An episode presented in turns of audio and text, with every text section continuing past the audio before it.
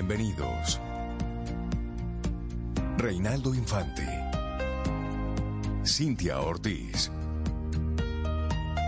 Sobeida Ramírez. En Camino al Sol.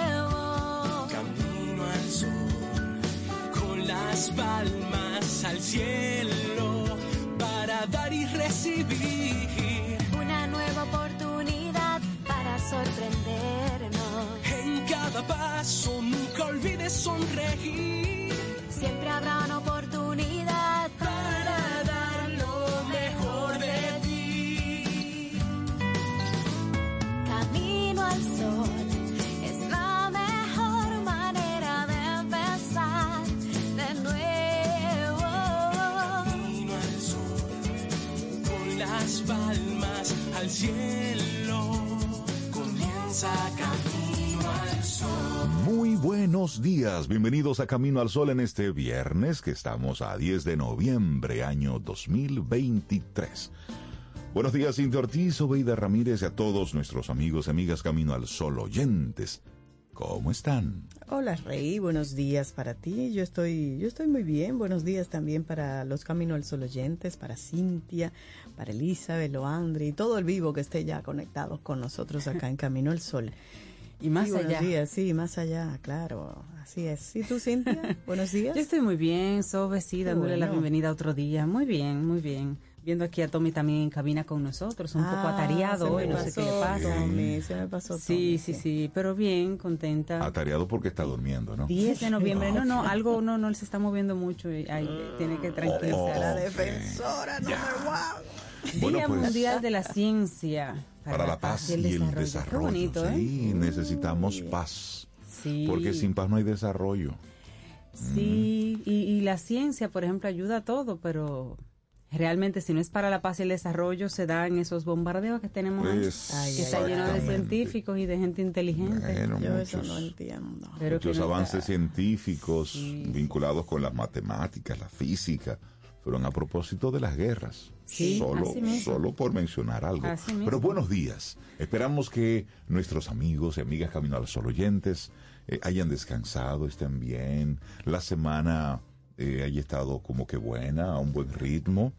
Eh, abundante, pro- Abundante. productiva, sí, sí, sí. Yo te decía a ti más temprano fuera del aire que si tú sabes que hay unas 24 horas en el día, ¿verdad? Pero que de esas hay varias que son para dormir y descansar. ¿Tú estás consciente de que hay varias que son para dormir y ¿Y por qué descansar? tú le haces esa pregunta a Reinaldo? Pero es que la Infante? quiero usar las 24 y coger prestada de otra gente si se la presto. Claro, No pero me mira, digas. ayer... Para hacer, para hacer, No, para hacer. para- rey, No, pero mira, mira, pensar, Es que a- ayer, ayer Ajá. veía a una persona haciendo un cálculo Ajá. de cuántas horas realmente, o cuántas horas no, cuántos días realmente uno trabaja en el año.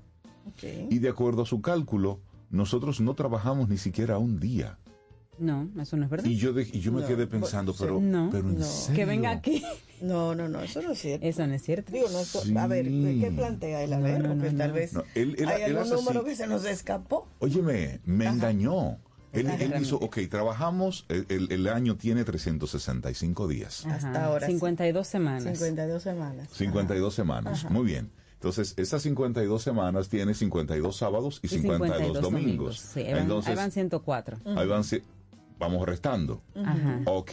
Pero entonces, de esos, ¿cuántos, ¿cuántos días van quedando? 201. 201. Muy bien. 261.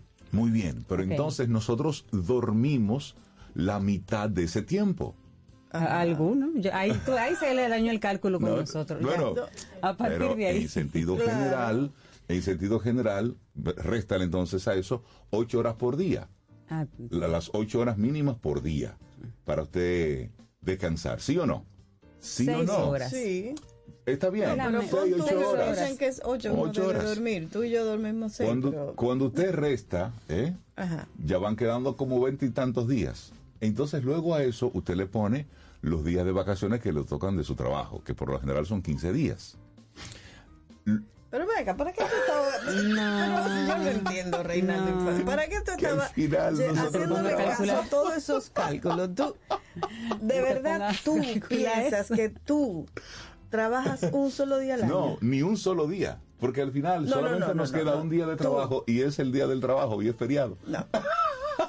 Y es el día que tú usas para calcular todo eso. No le voy a hacer caso. Un viernes, eso es, no, absurdo. Entonces, dicho esto, nuestra actitud camino al sol.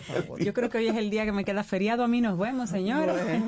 vámonos todos entonces. Compartimos nuestra intención camino al sol para no, Hombre, no, Reinaldo, bueno, claro, la intención, la actitud camino al sol para el día de hoy, aparte de reírse, ríase mucho cada día es una nueva oportunidad para empezar de nuevo. ¿Qué vas a hacer con ella? Ay, eso me encanta. Con esa nueva oportunidad. Cada, día, Sí, estoy de acuerdo. Es una oportunidad nueva para empezar algo nuevo. Entonces viene con una pregunta. Exacto. ¿Qué vas a hacer con ella? Esa es la pregunta. Porque eso es lo que te mueve la pregunta. ¿Qué voy a hacer yo con esa oportunidad nueva que me ofrece este nuevo día? Mira, hay un momento para mandarle un saludo a nuestra querida Geraldine Madé y también a Ana Polo, porque hoy es el Día Internacional de la Contabilidad. Ay, sí. Ah, Entonces, cada 10 de noviembre se celebra este día, el Día Internacional de la Contabilidad en homenaje a una de las disciplinas económicas más importantes para la toma de decisiones y el control de la gestión económica de manera eficiente. ¿Y cómo, cómo, cuál es el origen de este Día Internacional? Bueno, pues esto data de 1972 por iniciativa del Instituto de Contadores de California. Y mire, la escogencia de esa fecha, de ese efeméride, está relacionada con los 527 años de la publicación del primer libro de contabilidad del que se tiene registro, titulado Summa de aritmética, geometría, proporzioni et proporcionalidad. ¿Viste, señores, señores? Perdón mi italiano. Que fue publicado precisamente un día 10 de noviembre, pero en el año 1494. Su autor, el matemático italiano Luca Pacioli el cuadrar, tenía una cuenta por cuadrar ahí, cualquier cosa. Pero mira, tiene muchos años de historia la, la, contabilidad, no tenía Y es que la contabilidad te permite tomar decisiones. Claro, si tú llevas la contabilidad bien, no la doble contabilidad, te permite hacer crecer un negocio y tomar decisiones relevantes. Un contador, un abogado, y un empresario son la clave para una persona que quiera emprender o una persona que quiera hacer crecer su negocio. Son tres perspectivas y tres visiones que tú necesitas. Pero mira, la este contabilidad es, la más relevante. Y la contabilidad está con nosotros desde cinco mil años antes de Jesucristo. Desde ya, Cintia, se hacían esos, claro, había que contar. numeritos, acuerdos a ¿Cuántos panes usted trae? Sí. Ok, más dos panes. ¿Y usted qué se lleva? Y vamos contando. Ya, queda tanto. Y se hacía, eh, le dije, cinco mil años antes de Jesucristo. Eh, la historia de la contabilidad se remonta así acuerdos a registros y documentos ubicados en la región de Mesopotamia. Y esos documentos evidenciaron la utilización de sistemas contables en el intercambio de bienes entre los templos. Oye, entre los templos. Y también había unas prácticas que, que se han encontrado, evidencias que se hacían prácticas contables en Babilonia eso en el antiguo Egipto y durante el periodo del Imperio Romano. Y es que hace mucho sentido, porque cuando tú te remontas a la historia, esos eran lugares que tenían eh, mercados, que, realmente comerciaban con otros lugares también, y eso tenía que ver con los numeritos. Y recibían los tributos. Y florecían y, y, crecían, y realmente eso tenía que tener, claro, un control contable por alguna manera, un control financiero. Entonces, la contabilidad, así como una definición estándar, es una disciplina económica que se encarga de consolidar la información financiera de una empresa o de una organización mediante el registro de sus transacciones financieras, sus transacciones comerciales y sus flujos de efectivo, así como el análisis de su desempeño financiero. Esos, esos reportes al final que salen ahí, reportes de costos, Y importante. de ingresos, de ¿Cómo anda tu, conta- cómo anda tu Tu contabilidad? Y mira, Todo el mundo sabe un poquito de contabilidad, porque cuando vemos una noticia rara decimos, los numeritos no, No me me dan. Mira, y hoy también se celebra el Día Mundial de la Ciencia para la Paz y el Desarrollo, proclamado por la UNESCO, y tiene como objetivo que los ciudadanos estén informados de los avances científicos. Pero ¿por qué se celebra? Bueno, en 1999 se celebró en Budapest, en Hungría, la Conferencia Mundial sobre la Ciencia, y aquí se adquirieron diversos compromisos sobre la ciencia y el uso del saber científico para beneficio de las sociedades. En el 2001, y como una forma de recordar y renovar este compromiso a nivel mundial, la ONU estableció el 10 de noviembre como este Día Mundial de la Ciencia para la Paz y el Desarrollo. Además, es, es la puerta que abre la Semana Internacional de la Ciencia y la Paz que se viene celebrando desde 1986, cuando se observó el Año Internacional de la Paz. Es importante aclarar que la ciencia, bueno, está presente en casi todos los aspectos de nuestra vida. Por ello se busca a través de este día que todos los países trabajen en conjunto para hacer de la ciencia un medio que ayude a las naciones a desarrollarse y a garantizar la paz. Y ya usted ve, ya usted se da cuenta lo que pasa en los países donde no hay ciencia, no hay investigación, que no hay desarrollo. Así es, así es. Y eso a- aquí en República Dominicana, en muchas instituciones educativas celebran la semana completa, completa de, de la ciencia y hacen conferencias, hacen exposiciones de proyectos de investigación que, que realizan los estudiantes junto con, con los docentes. Y, y es una de las semanas más importantes en las instituciones académicas, esta semana de la ciencia. Me ha tocado esta semana participar en, el- en algunos conversatorios y eso, muy, muy interesante. Claro, claro. Muy- Tú sabes que el, el- el lema para este 2023 es generar confianza en la ciencia. sí, sí, sí. Ese es el lema, porque si queremos que la ciencia tenga un papel importante en el futuro colectivo, tenemos que confiar, porque si tú no confías, no hay confianza. Así dice una persona muy cercana aquí en Camino al Sol.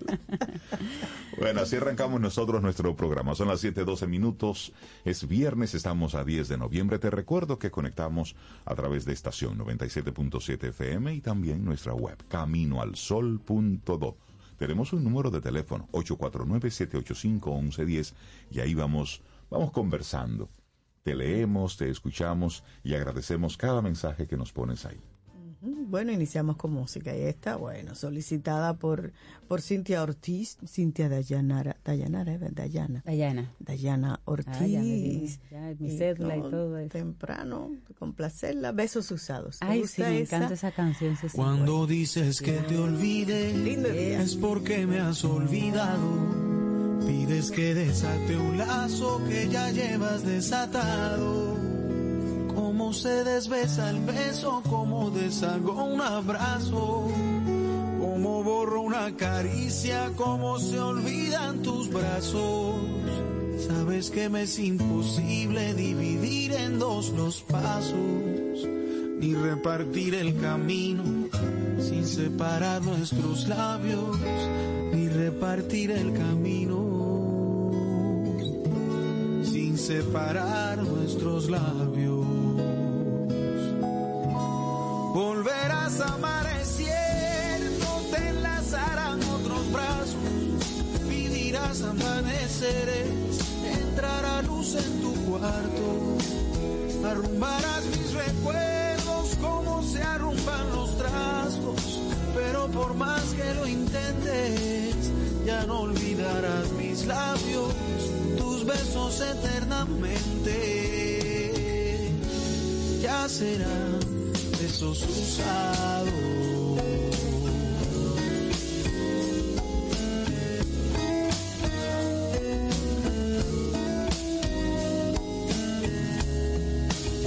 Cómo se desbesa el beso, quién se queda con lo amado.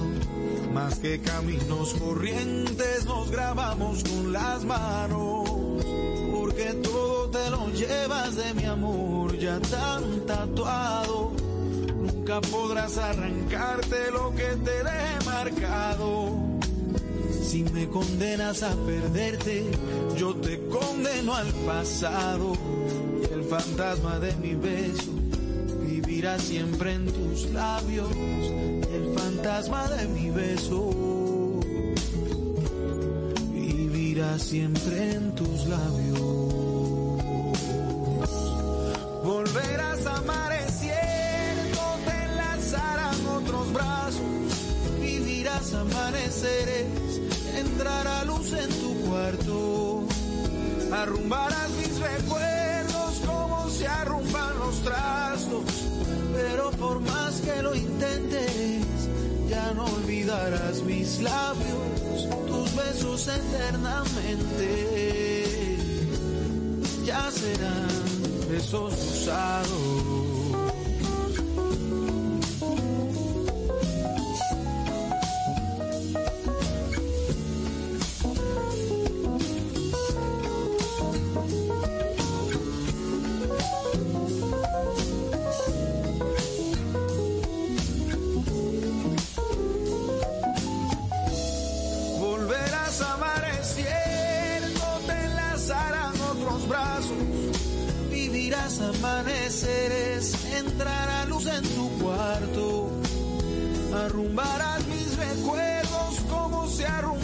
Trastos, pero por más que lo intentes, ya no olvidarás mis labios, tus besos eternamente, ya serán besos usados.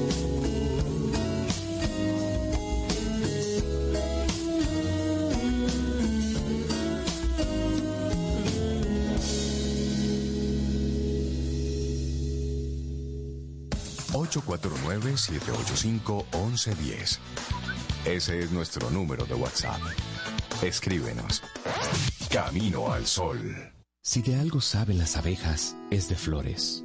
Hay de todo tipo y para todos los momentos. Lo importante no es solo su color, tamaño o forma, sino lo que hace sentir cada una. Y para esos sentimientos trabajan. Igual que el Banco Central, que trabaja para hacer florecer la economía y que sientas estabilidad. Para ese sentimiento de crecimiento y desarrollo. Para que la primavera llegue a todos los sectores y los planes de muchos den grandes frutos. Banco Central de la República Dominicana. Trabajando por una estabilidad que se siente. Tomémonos un café. Disfrutemos nuestra mañana con Rey, Cintia, Soveida, en camino al sol.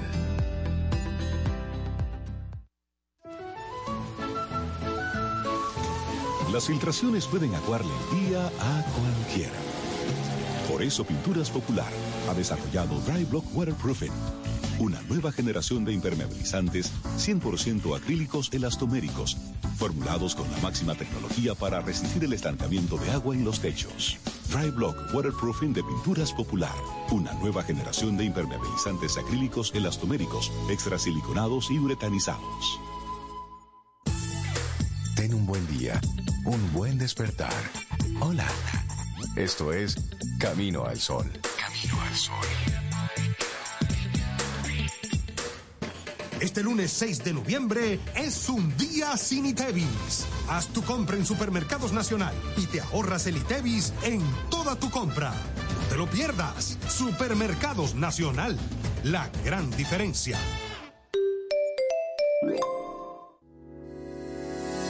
Los titulares del día en Camino al Sol.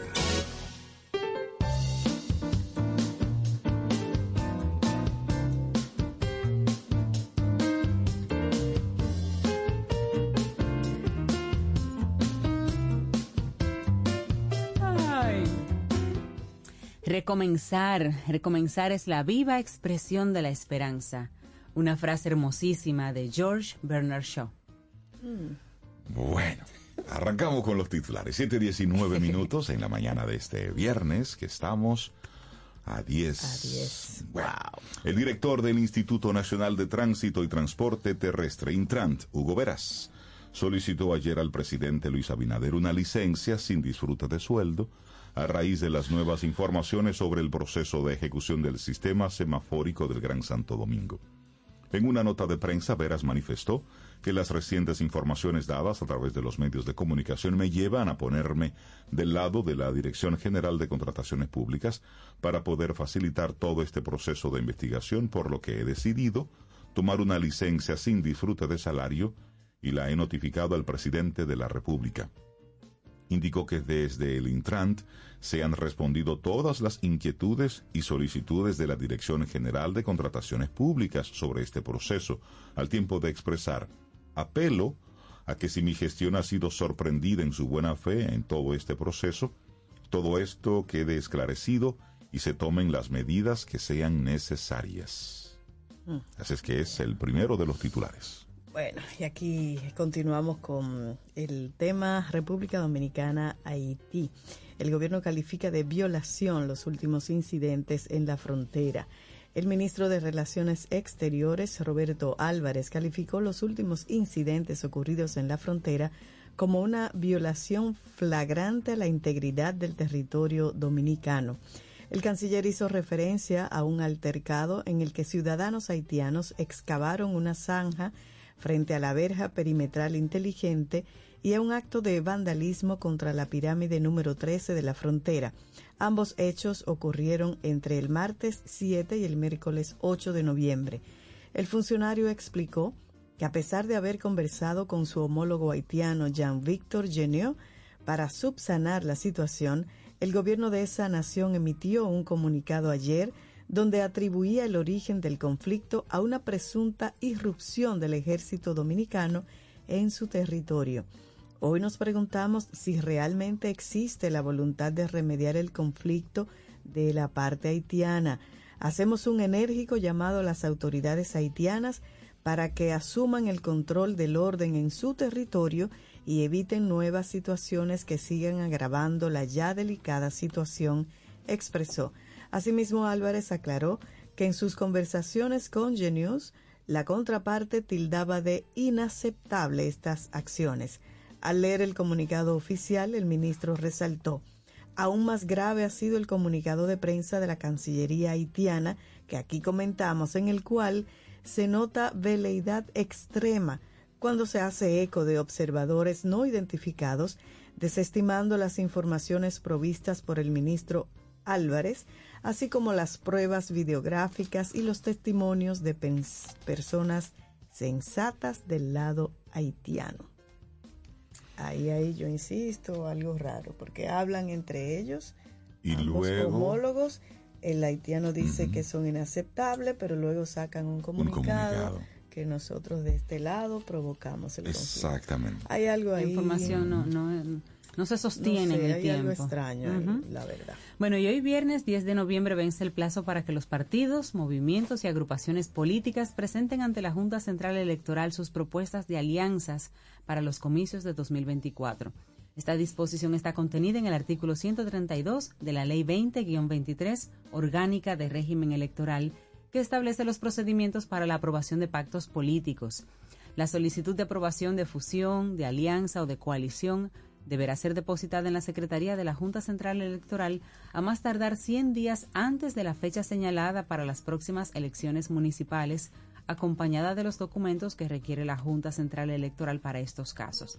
Hasta la fecha, el mercado electoral se divide en dos frentes. Por un lado está el Partido Revolucionario Moderno, el PRM, que ha definido pactos con más de 16 partidos, y por otro, las principales agrupaciones de la oposición que se han reunido, señores, en la Alianza Rescate RD. ¿Quiénes lo integran?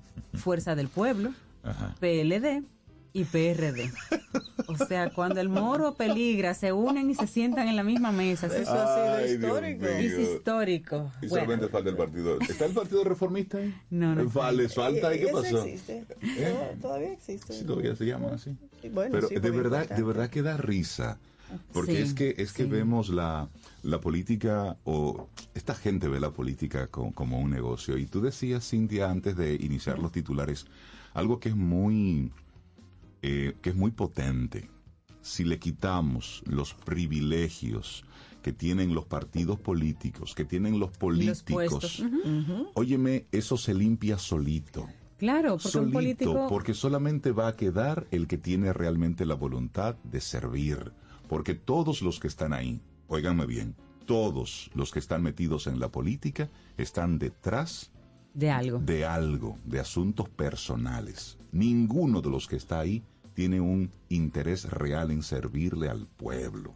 Esa es la realidad. Si, To- mira, totalmente si en el gobierno, si en el gobierno tuviéramos salarios que fueran honoríficos, personas que sean realmente Asuma. Que estén por mérito, que por estén mérito. por mérito, no porque sean abogados, no porque sea, bueno, O porque el- el- aportaron a una campaña, el que largo sea por etcétera, mérito. El largo etcétera usted lo conoce, no porque carabaneó, Claro. sino que sea por un mérito Y real. sin esos beneficios colaterales de la, de las ca- el barrilito, eh, las exoneraciones, no sé, que usted quita todo eso que le hace falta a la economía dominicana y usted lo pone como un trabajo normal, Normal. honorífico normal.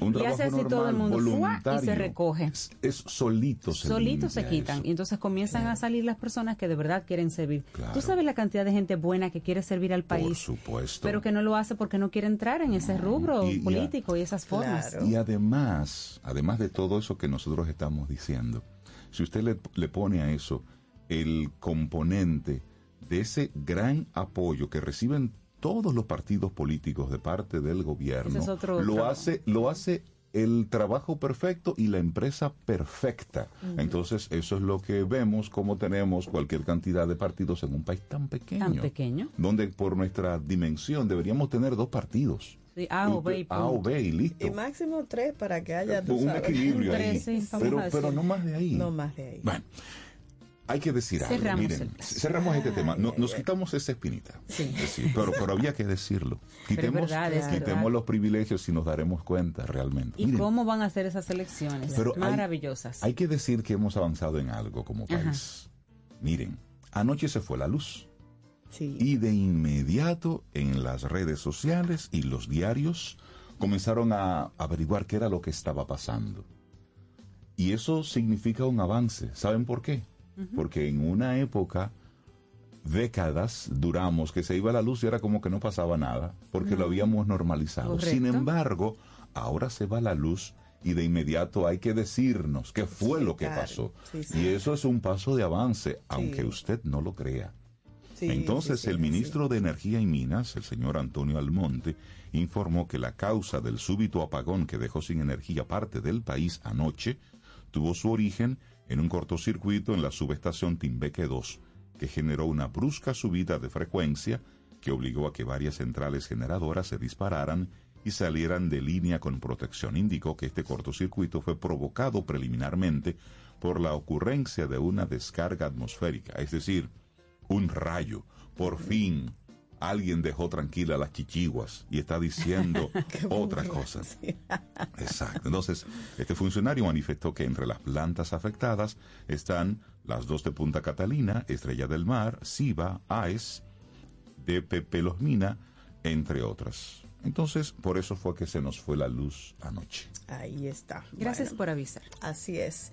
Bueno, y a nivel internacional, un hospital de Nueva York logra por primera vez Salud.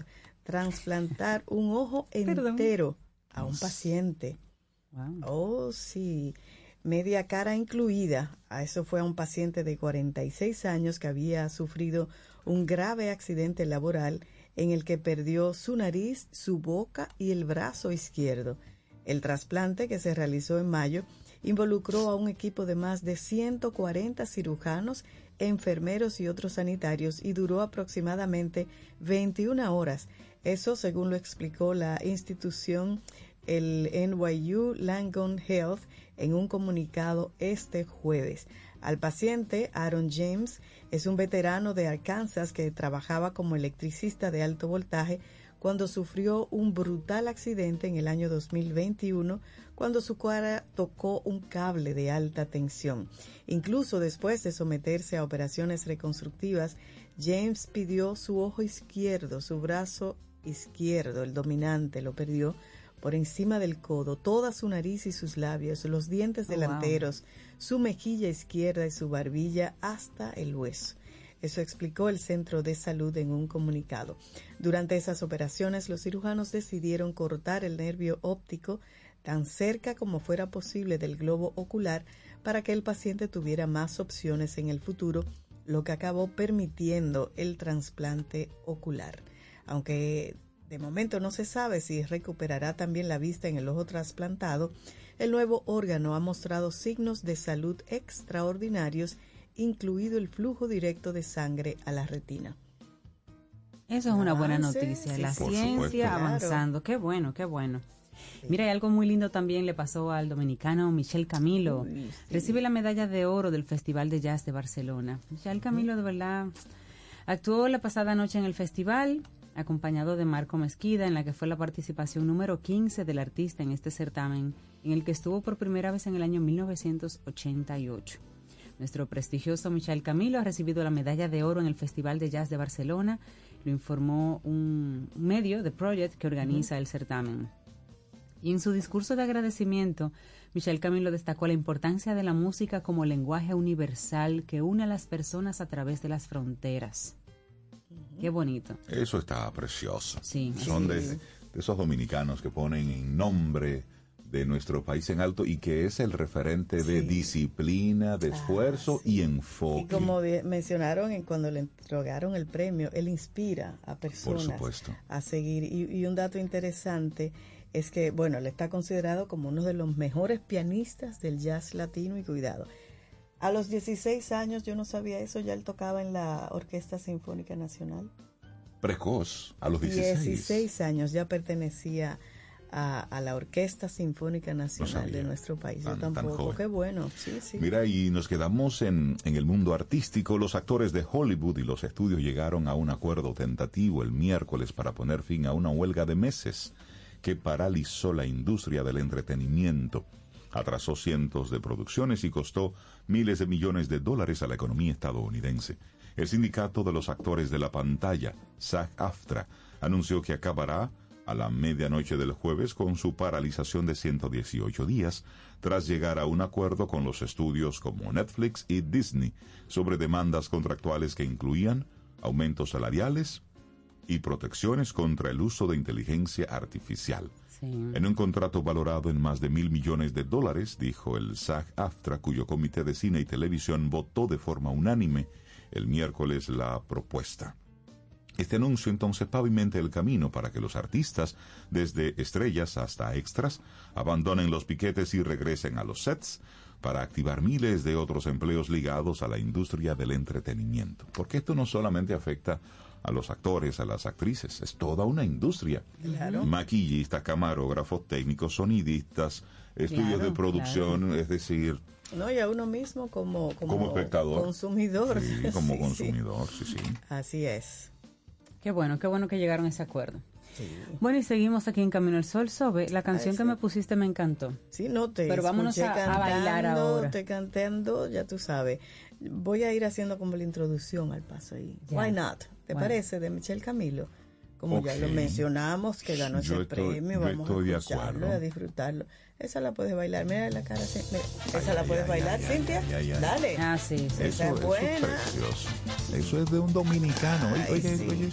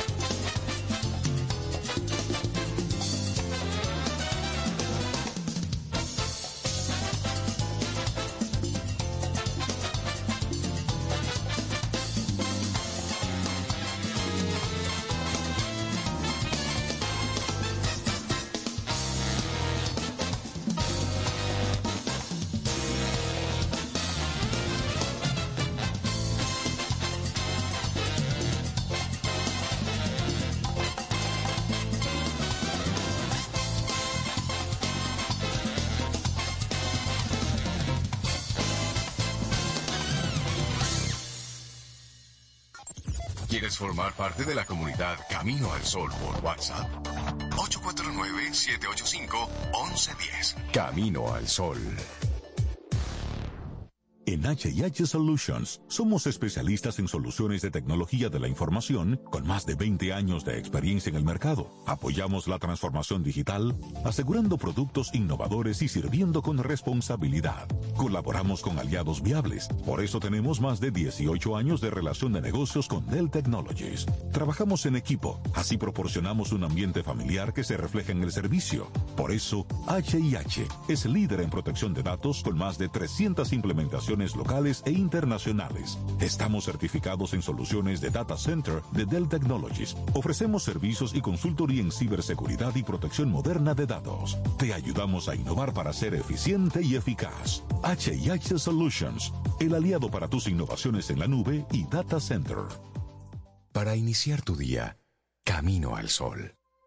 A lo largo de estos 57 años, en Patria Rivas entendemos tus miedos y preocupaciones. Hemos sido testigos de historias, lucha y superación, colaborando con resultados certeros que han traído alivio y tranquilidad. Nuestro deseo de aniversario es verte sano, brindando a tu salud. 57 aniversario, Patria Rivas, tu mejor resultado. Te acompaña Reinaldo Infante. Contigo, Cintia Ortiz.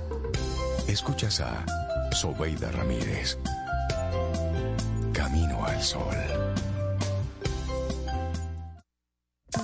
Tengo la pared y el techo lleno de gotera. Las cisternas se está gritando. Hay mojo por donde quiera.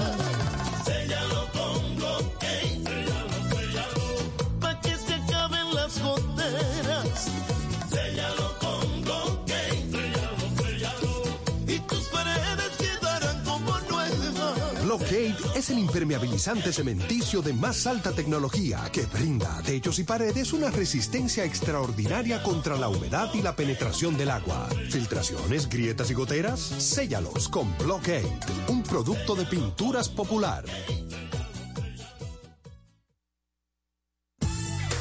Ten un buen día, un buen despertar. Hola. Esto es Camino al Sol. Camino al Sol.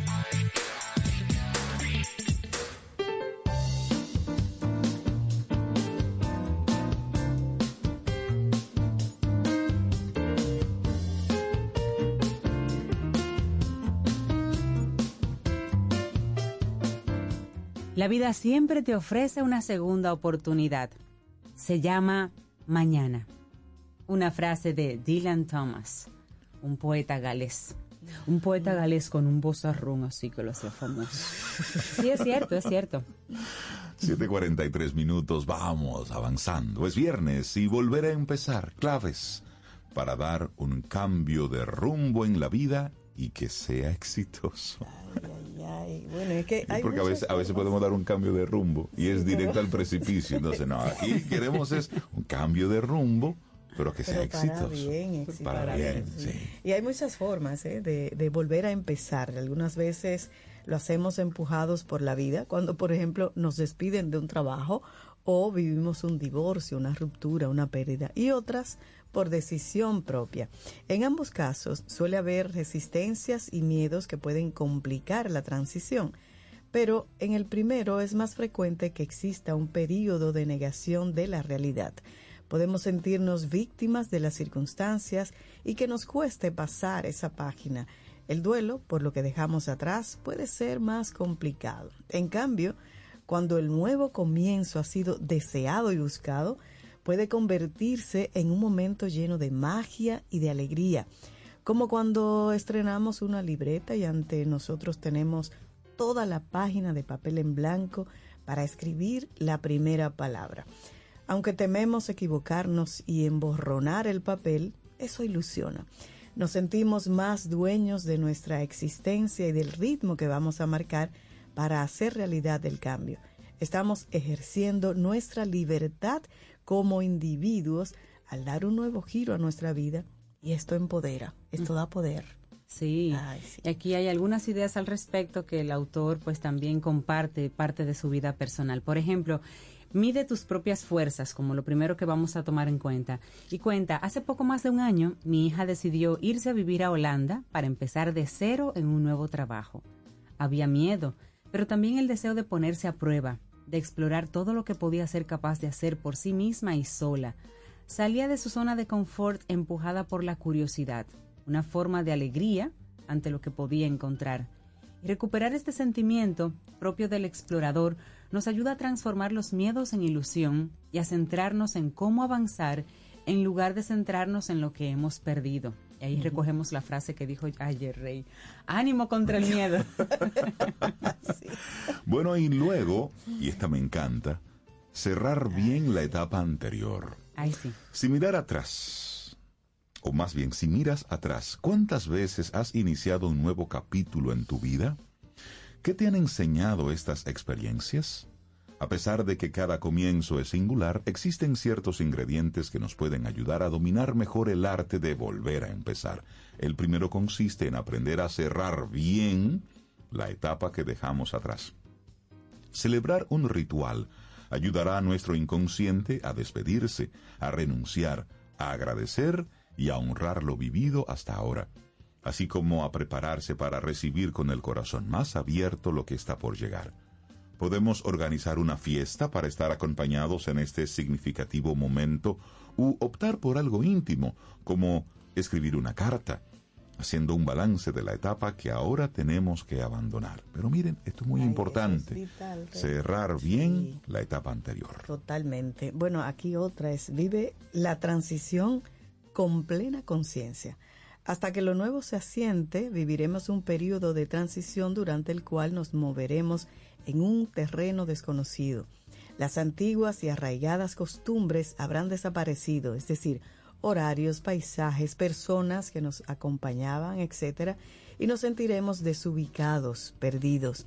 Estaremos en un contexto en el que tendremos que aprender nuevas reglas y desarrollar funcionamientos distintos podemos ser presa de muchos altibajos y tendremos, tenderemos a llenar esta especie de limbo con fantasías excesivamente optimistas o, por el contrario, ver solamente las dificultades y lo malo que acecha a la vuelta de la esquina.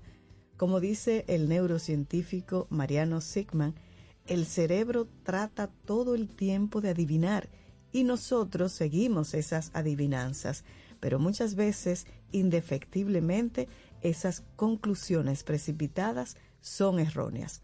Cada persona afrontará esta travesía del desierto según su personalidad.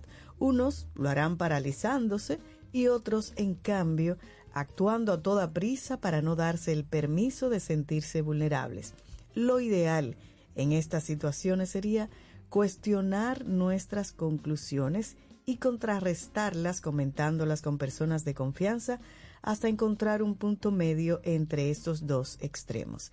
Se trata de vivir la transición con conciencia, de gestionar en lugar de controlar, de avanzar a pesar del miedo y de practicar la amabilidad con nosotros mismos. Necesitamos adaptarnos a la situación. Estamos formando una nueva identidad y habrá que esperar hasta que la mariposa pueda romper por completo la crisálida. No podemos exigirnos que todo salga bien a la primera, porque estamos aprendiendo y no hay aprendizaje sin equivocación. Qué bonito eso. Es así, es así. Y puedes crear tu propia brújula, es la sugerencia en este caso. Fijarnos un rumbo ayudará a volver a centrarnos cuando nos desequilibremos. Puede ser el faro que ilumina la oscuridad, así como repetirnos el mantra que da sentido a nuestro recorrido y resume el por qué hacemos lo que hacemos. Y si no lo tienes, pues crea ese mantra. El de mi hija, que es la persona que está haciendo otra vez el recuento de temas personales, dice que de su hija, la que se fue para Holanda, fuera cual fuera el resultado de su aventura, no quería lamentar no haberse arriesgado a tener la experiencia de vivir en otro país. No quería pasar por el tema de ¿Y si me hubiera ido? Claro, ¿Y si? Ay, mira, esa es una pregunta. Eso es terrible, Eso es terrible tú paralizarte y luego preguntarte toda la vida, ¿y si? ¿Y si hubiese sido valiente? ¿Y si hubiese...? Bueno, ¿cuál podría ser el tuyo? ¿Tu brújula? ¿Tu mantra? No podemos olvidar que empezar de cero es una forma de descubrir más sobre nosotros mismos, de ir más allá de lo que creíamos que eran nuestros límites y sobre todo de ampliar nuestros recursos. Empezar de cero es evolucionar, es crecer. Bueno, y entonces, traza un plan con pequeñas metas a conseguir. Ese es el punto número 5. Otro elemento que puede proporcionarnos seguridad para avanzar será trazar un plan que divida nuestro camino en pequeñas metas y ceñirnos a él cuando estemos perdidos, siendo conscientes también de que éste puede ser insuficiente. La cuestión es imaginar un destino, aunque después el camino te lleve a otro. Porque siempre debemos estar abiertos a improvisar.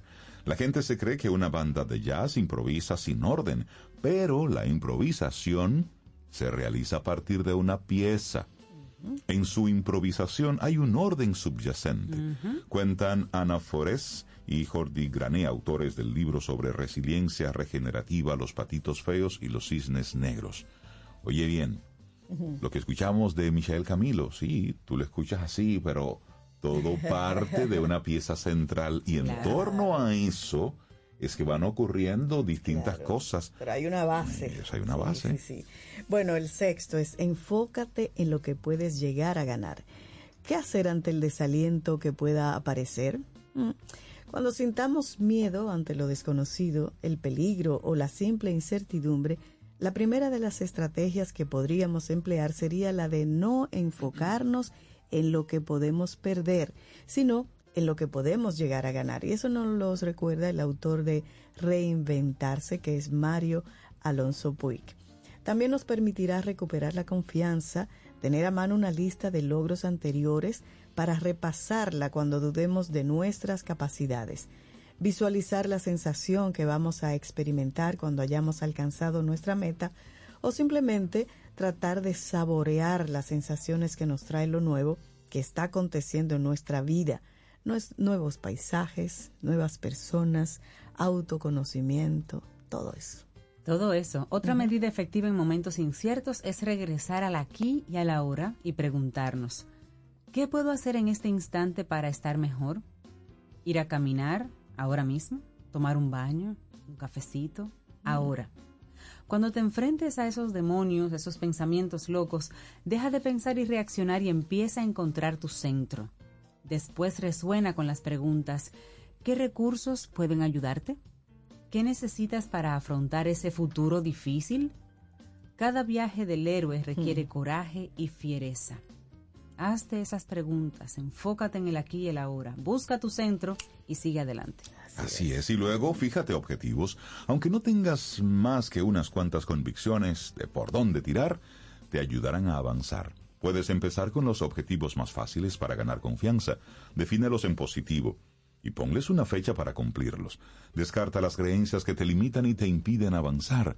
Busca casos que las contradigan, personas que inician una nueva profesión más allá de los 50, que han encontrado el amor, etc. Cada nuevo día nos ofrece la oportunidad de mejorar. Ay, ay, ay, esta me encanta también. Cree en ti y en la vida.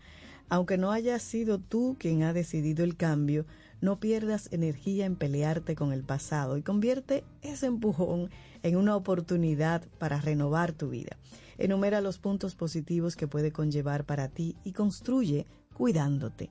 Sobre todo en los momentos más difíciles, te ayudará a pensar que estás en este camino por alguna razón, aunque no lo veas. Creer que lo que estás viviendo es un proceso de aprendizaje te llevará a un lugar mejor del que estabas. Definitivamente. Y sé flexible y paciente. Empezar de cero implica explorar y recorrer un territorio nuevo, con lo que nuestra mente necesita un periodo de adaptación, renunciar a ideas preconcebidas y estar abierto, abierta a rectificar y a integrar nuevas formas de funcionar. Y finalmente escribe un diario, como si fueras el capitán del barco. Dedica un tiempo a repasar lo que te ha traído la travesía escribiendo un diario. Eso te va a ayudar a poner claridad en tu mente, a expresar tus emociones, a ganar perspectiva y a descubrir nuevos recursos personales. Mm, un diario también ayuda mucho. Así que volver a empezar 11 claves para dar un cambio de rumbo en la vida y que sea exitoso. Por Silvia Díez, una terapeuta gestalt, y ha sido nuestra reflexión aquí en Camino al Sol. Laboratorio Patria Rivas presentó En Camino al Sol, la reflexión del día. Encuentra tu color favorito en un acabado terso y suave en la original 100% ultracrílica satinada de Pinturas Popular. Brinda a tus espacios una terminación elegante que mantiene su apariencia a lo largo del tiempo. Con aditivos antihongos y antialgas, disponible en una nueva y amplia gama de colores para satisfacer todos los gustos. Desde siempre y por siempre para ti. Pinturas Popular, la pintura. Infórmate antes de invertir. Investiga el potencial de ganancias y las posibilidades de pérdidas de cualquier producto de inversión. Ejerce tus finanzas con propósito. Es un consejo de Banco Popular. A tu lado siempre. ¿Quieres formar parte de la comunidad Camino al Sol por WhatsApp? 849-785-1110. Camino al Sol. En Autoferia Popular, montarse en un carro nuevo se siente así.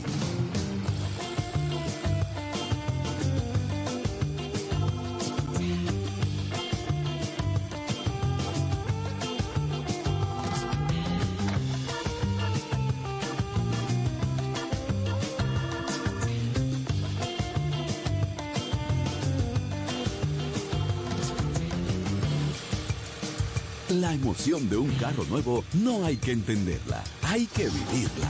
Vive la temporada de Autoferia Popular. 25 años encendiendo nuevas emociones contigo. Popular, a tu lado siempre. Pero yo solo le pregunté que cómo se sentía el carro. Ten un buen día, un buen despertar. Hola. Esto es Camino al Sol. Camino al Sol.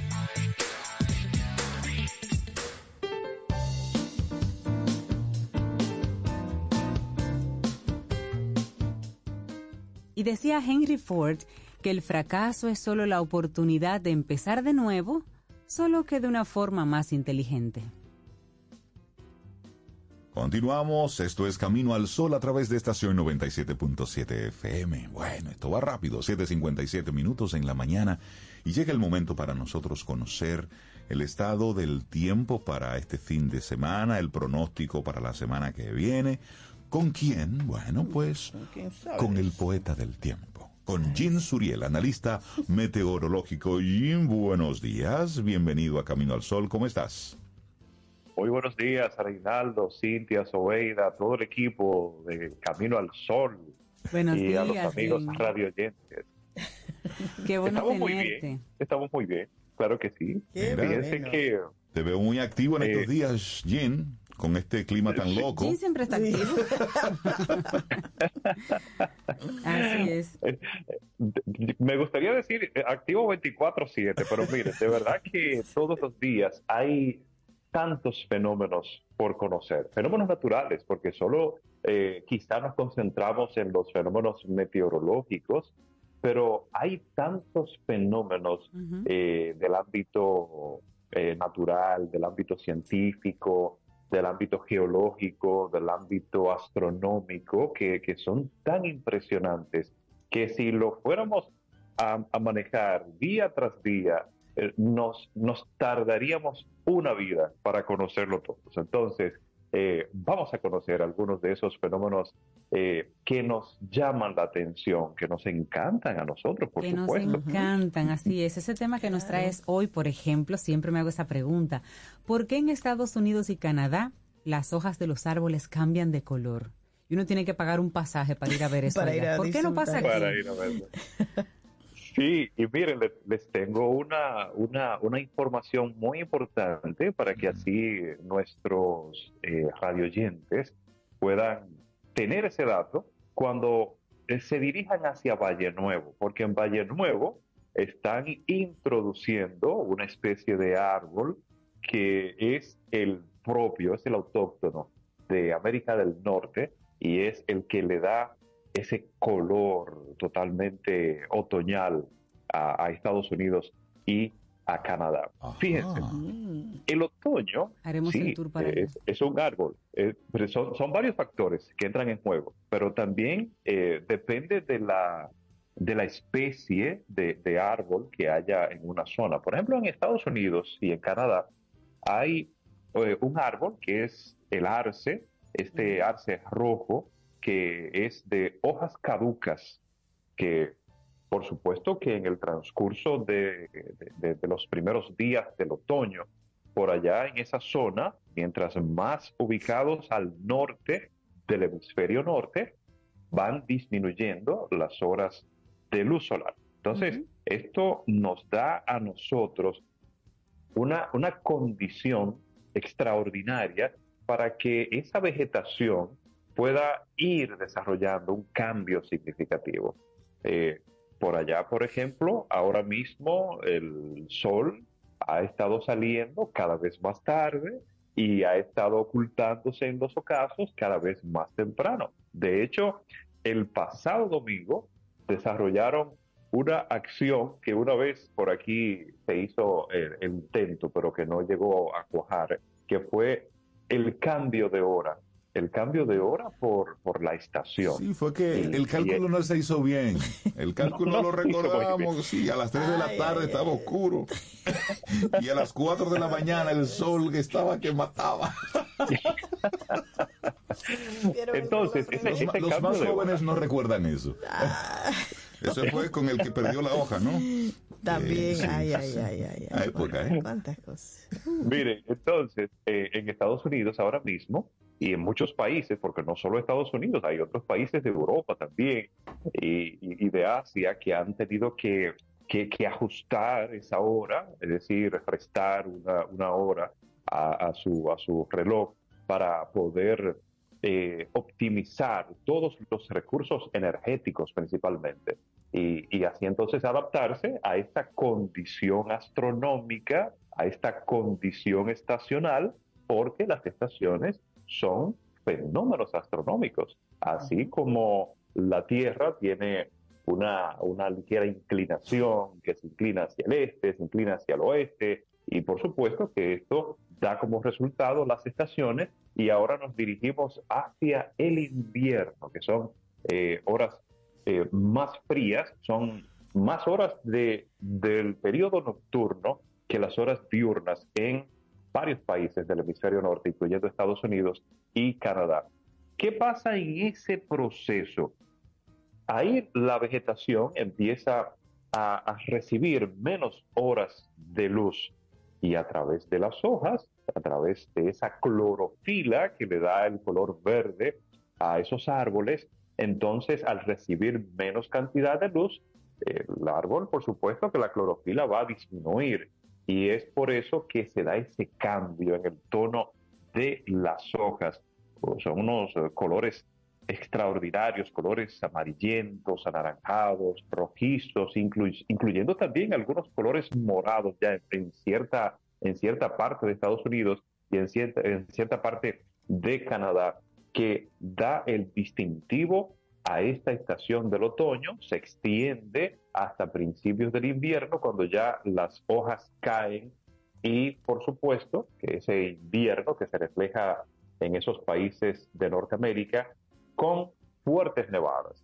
Entonces ya el año próximo, a partir de la primavera, comienza de nuevo el proceso de regeneración de esas hojas de esa gran zona boscosa, eh, se torna verde de nuevo otra vez, se vuelve a florecer hasta el próximo otoño cuando también se eh, cambien esos colores extraordinarios. Es justamente ese proceso que se da la influenciado principalmente por la luz solar, que es cada vez menor, por la temperatura, que empieza a disminuir, y también por el contenido de humedad del suelo. Así que tenemos ese otoño por allá en, el, en, en Norteamérica, en Estados Unidos, en Canadá. Pero oigan esto, en República Dominicana han estado introduciendo esa especie de árbol en Valle Nuevo. ¿Pero por qué en Valle Nuevo? Fíjense que sí, Valle Nuevo es una zona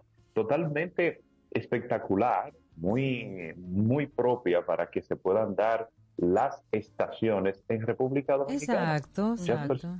Sí, Por muchas personas clima. dicen, Claro, muchas personas dicen, no, pero aquí no existe, solamente existe verano en República Dominicana. Miren, de verdad que las estaciones en República Dominicana suceden igual que en cualquier otro país. Lo que pasa es que no son tan pronunciadas como esos países que están ubicados más hacia el norte o más hacia el sur, muy cerca de la zona polar. Sí, Eh, sí.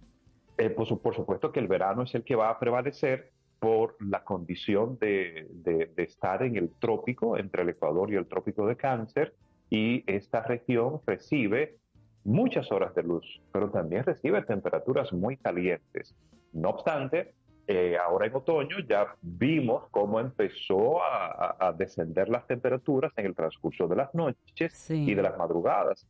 Vemos cómo las horas de luz están disminuyendo porque está amaneciendo cada vez más tarde. Hay muchas personas que no quieren, me no quieren levantarse. No menciona ese no tema. toque ese Toque tema. esa tecla.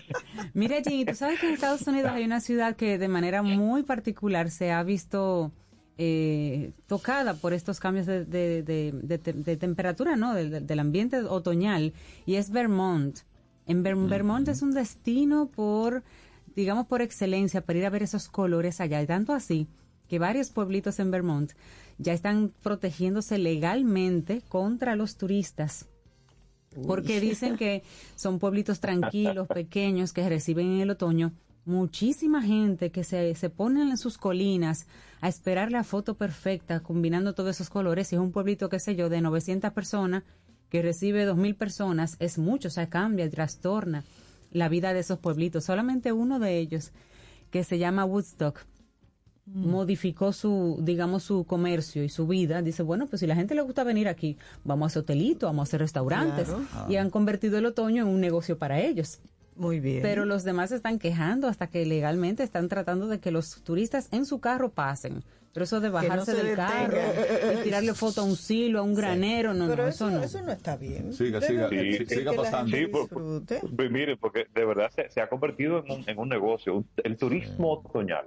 El Y por turismo supuesto otoñal. que- claro, y muchos dominicanos aprovechan esta, esta estación y se van a esos, a esos estados del norte y del noreste de Estados Unidos, donde de manera especial se desarrolla este cambio significativo. Entonces, sí tenemos el otoño en República Dominicana y allá en Valle Nuevo, eh, tendría que preguntarle porque no sé exactamente la ubicación, dónde están esos árboles, ese arce eh, que ya han empezado a introducir en Valle Nuevo, que cambia para esta época el color de sus hojas. Ay, Miren, increíblemente, en República Dominicana, pero tiene que ser en Valle Nuevo por la condición de las temperaturas que en ocasiones se generan eh, esa, esa temperatura extraordinaria bajo cero que los árboles ya en, el- en- en América del Norte están muy acostumbrados a esa, a esa temperatura muy baja y muy fría. Y además de la Entonces, belleza, Jean, ese, ese árbol del arce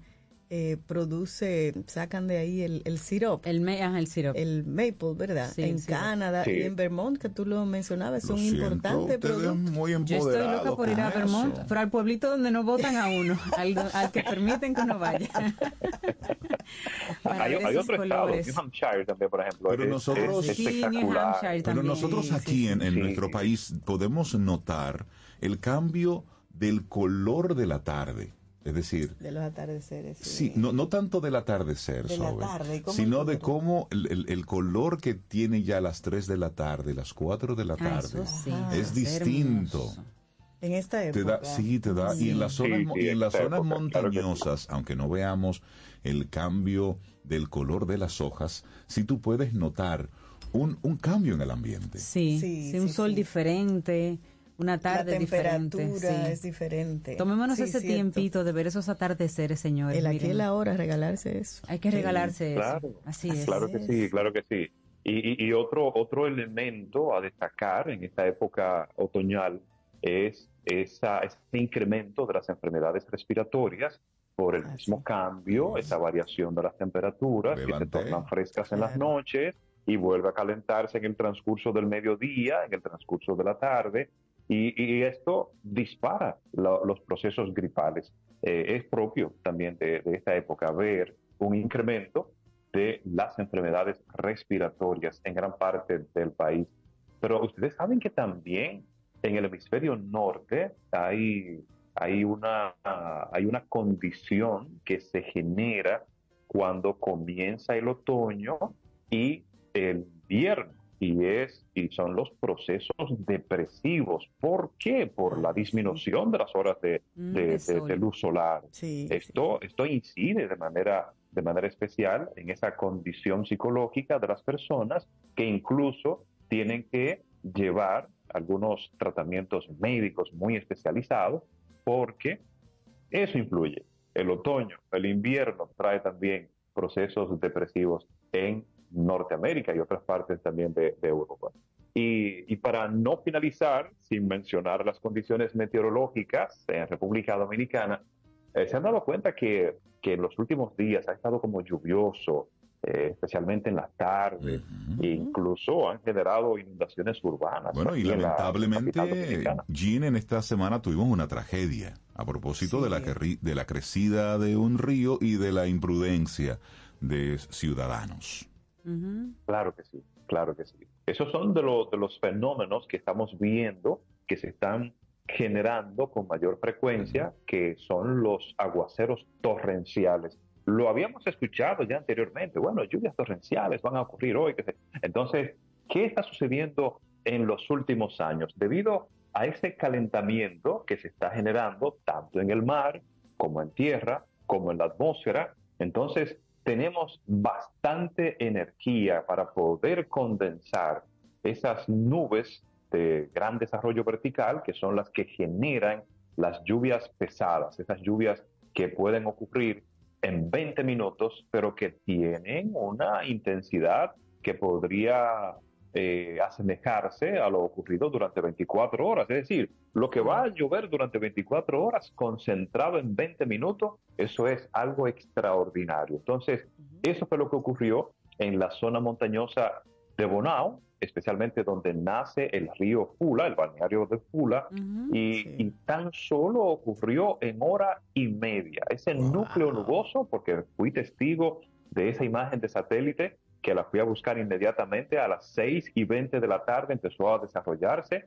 A las 7 y 20 tuvo su mayor eh, precipitación y ya a las 8 de la noche no había ni una sola gota de agua en el ambiente porque se despejó el ambiente después de eso. Sin embargo, la crecida que generó esa precipitación, ese aguacero torrencial, eh, agarró desprevenido a muchas personas. Entonces, ese es un nuevo comportamiento atmosférico que debemos ver. Cada vez que vaya, que se esté nublando o esté lloviznando en una zona donde haya un río, vamos a salir inmediatamente, porque esa es una acción preventiva. Entonces, Jean, eh, a, es propósito, a propósito, recordar que el año pasado, para esta fecha, 4 de noviembre, fue que ocurrió Ah, la sí. gran inundación. Sí, de la ciudad. Y fue precisamente porque cayó una cantidad impresionante de agua. Y- igual, ya a las 9, 10 de la noche estaba el cielo despejado.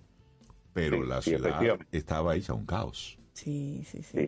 Ese, ese es el, el- el- mismo fenómeno que estamos hablando, que cada vez está, se está tornando más frecuente y más intenso. Entonces, para este fin de semana vamos a tener la continuación de esa vaguada, aportando más precipitaciones, así que mucha atención, paraguas en manos, y hoy, entre hoy y mañana, el aporte lluvioso será tan fuerte que también podría generar inundaciones urbanas, por ejemplo, en, en la capital dominicana, a partir del mediodía comienza a incrementar ese potencial de inundaciones, pero también hacia otras localidades del noreste, de la región norte y en el este del país. Ha estado lloviendo prácticamente durante todos los días. Será el domingo en la tarde cuando empiece a disminuir por, eh, por el alejamiento de la, de la vaguada hacia Bahamas, pero permanecerán todavía sus remanentes aportando algunas lluvias. Y todavía, todavía estamos en temporada ciclónica, los últimos días, porque es hasta el 30 de hasta el noviembre. 30 de noviembre. Entonces, le damos seguimiento a un sistema de baja presión que está en desarrollo al oeste del Mar Caribe, por allá cerca de Centroamérica.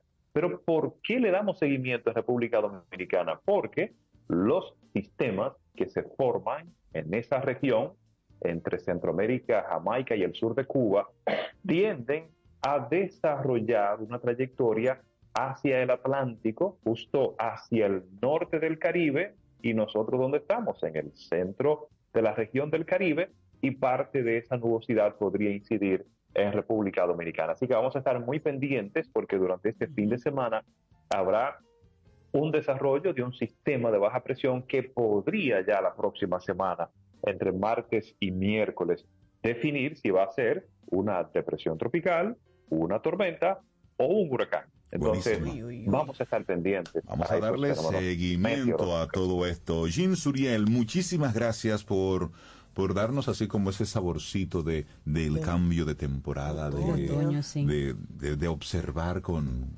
con detenimiento lo que está ocurriendo y sobre todo eh, paraguas en mano cerca.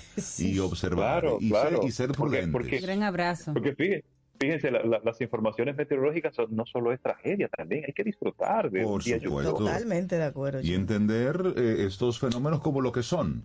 Primero no lo podemos detener, eso pasa, lo que debemos es observarlos y cuidarnos. Bien, tú quieres hoy que despidamos tu segmento con una canción. Ay, sí, que la claro. él mismo, Entonces, por algo la eligió. Exacto. Mi artista favorito, uh. Joan Manuel Serrano. Ay, ay, ay. Qué buen gusto tienes. Entonces, ¿Y por qué esa canción, Jim? Balada de otoño. Ah, bueno, porque es la época. Porque la claro, balada de otoño y así nos vamos. Sí, y, y, escuchen la primera estrofa porque así mismo va a estar hoy y mañana. Listo. Gracias, Un abrazo, Jim. Igual para ustedes.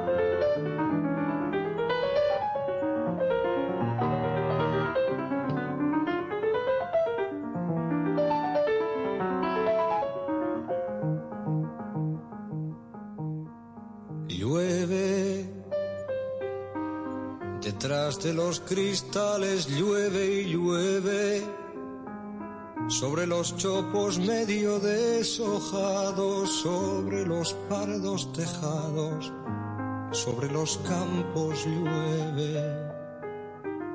Pintaron de gris el cielo y el suelo se fue abrigando con hojas se fue vistiendo de otoño. La tarde que se adormece parece un niño que el viento mece con su balada en otoño.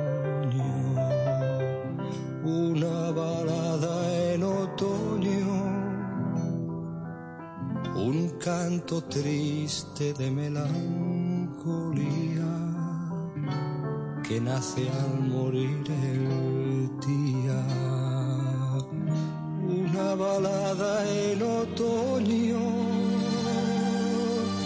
a veces como un murmullo y a veces como un lamento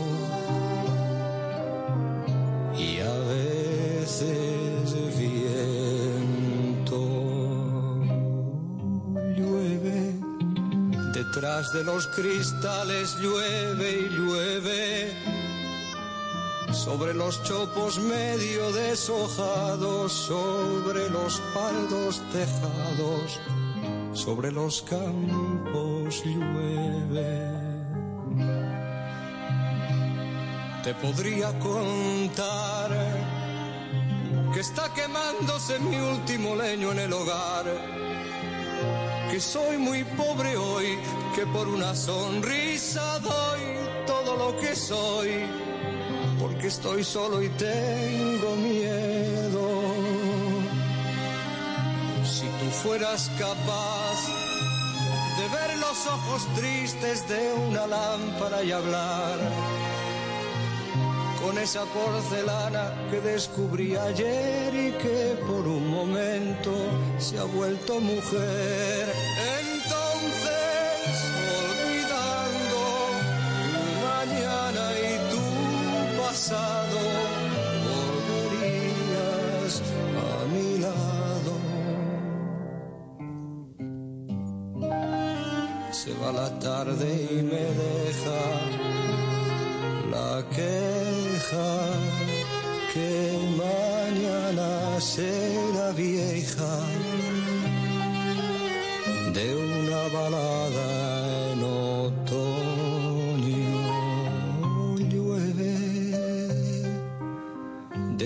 De los cristales, llueve y llueve sobre los chopos medio deshojados.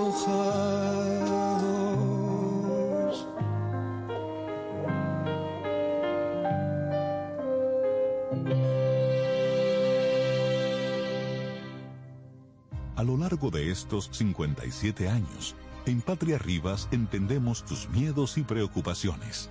Hemos sido testigos de historias, lucha y superación, colaborando con resultados certeros que han traído alivio y tranquilidad. Nuestro deseo de aniversario es verte sano, brindando a tu salud.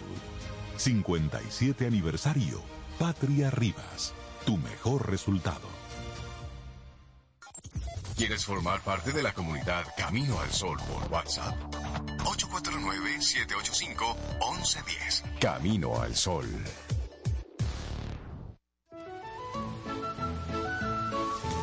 Las filtraciones pueden aguarle el día a cualquiera.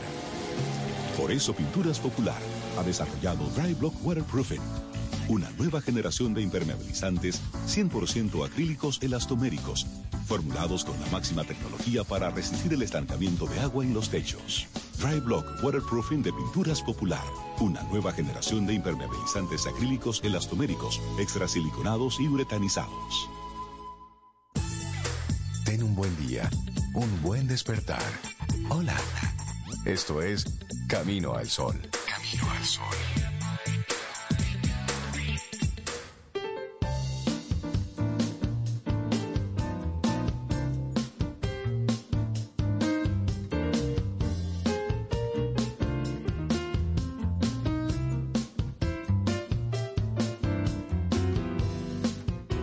Siguiente frase es de JP Morgan y es como tan lógica. Dice, el primer paso para llegar a alguna parte es decidir que no quieres quedarte donde estás.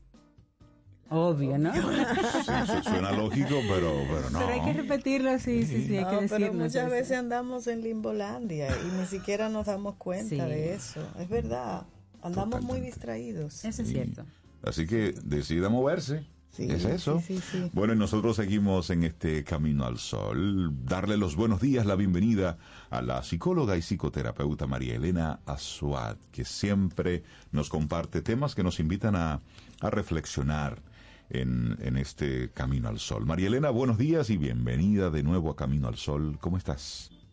Muy bien, muchas gracias. Buenos días a todos y a Buenos todas. días, Buenos María días, Elena. María Elena. Ay, María Elena, hoy tú traes un tema El tema. que entiendo por muchas conversaciones que hemos tenido en estos últimos tiempos, principalmente después de pandemia, que habrán muchos oídos y cerebros abiertos para ti en el día de hoy. La segunda mitad de la vida adulta. Cómo desarrollar el máximo potencial. María Elena, te escuchamos. Ok, gracias. Fíjense, este tema eh, lo he trabajado hace un tiempo, pero me resurgió porque leyendo un libro de Rosa Montero, ella señala que le encantan leer biografías y que las biografías siempre se basan en la infancia, la adolescencia, la juventud, la época productiva, pero que los últimos 30 de- años de vida le dedican el mínimo de páginas. Sin embargo, por eso quiero retomar hoy la importancia de esos años que no son reconocidos por los biógrafos y quizás tampoco por uno mismo, para retomar la importancia de esta vivencia.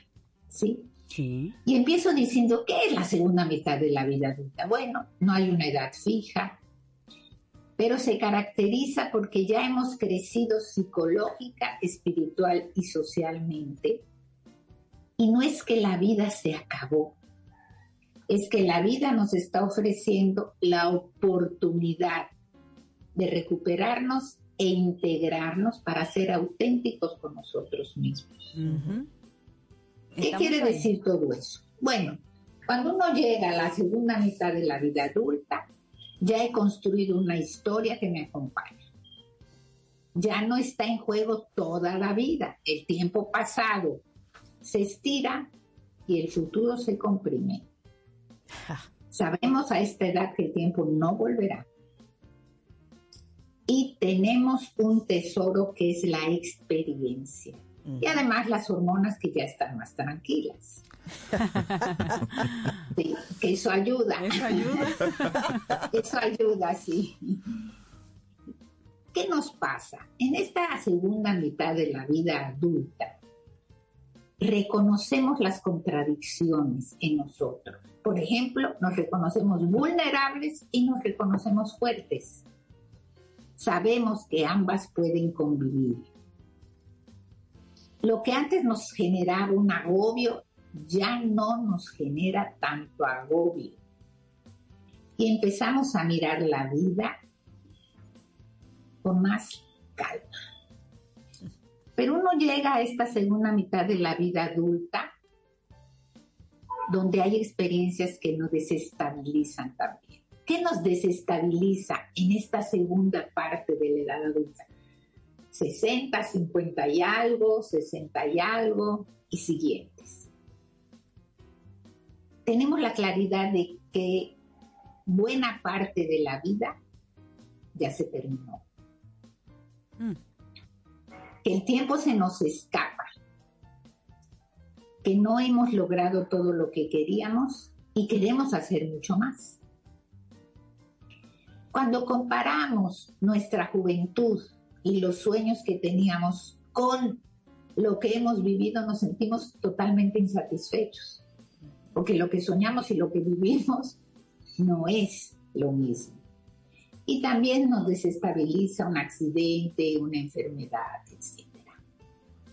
Frente a estas situaciones que se presentan y que nos desestabilizan en la edad adulta, en esta segunda mitad, podemos dar varias respuestas que favorecen o no el desarrollo de nuestro potencial. Y a esto es a lo que me voy a referir con más profundidad. Cuando observamos cómo transcurre la vida de los otros, tendemos a pensar o a sentir con nostalgia momentos de la nuestra. Cuando vemos estos hijos que tienen hijos, cuando vemos que se gradúan en la universidad, todo esto que nos pasa nos tienden a volver a nuestros propios momentos. También podemos o vivir con nostalgia o seguir haciendo lo mismo de siempre. Y hacer sentir a mí y a los otros que no estoy viejo nada, que no estoy en la segunda etapa de mi vida, porque trato de continuar haciendo lo mismo que hacía. ¿Y cuál es la más saludable para la autenticidad?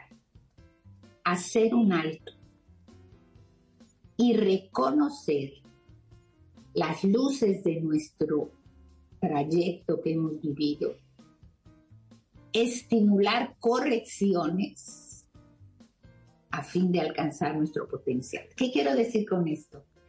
Cuando entra la segunda mitad de la vida adulta o cuando está en proceso, no voy a estar, ay, tan bueno que era, qué malo es ser viejo y ahora todos los achaques.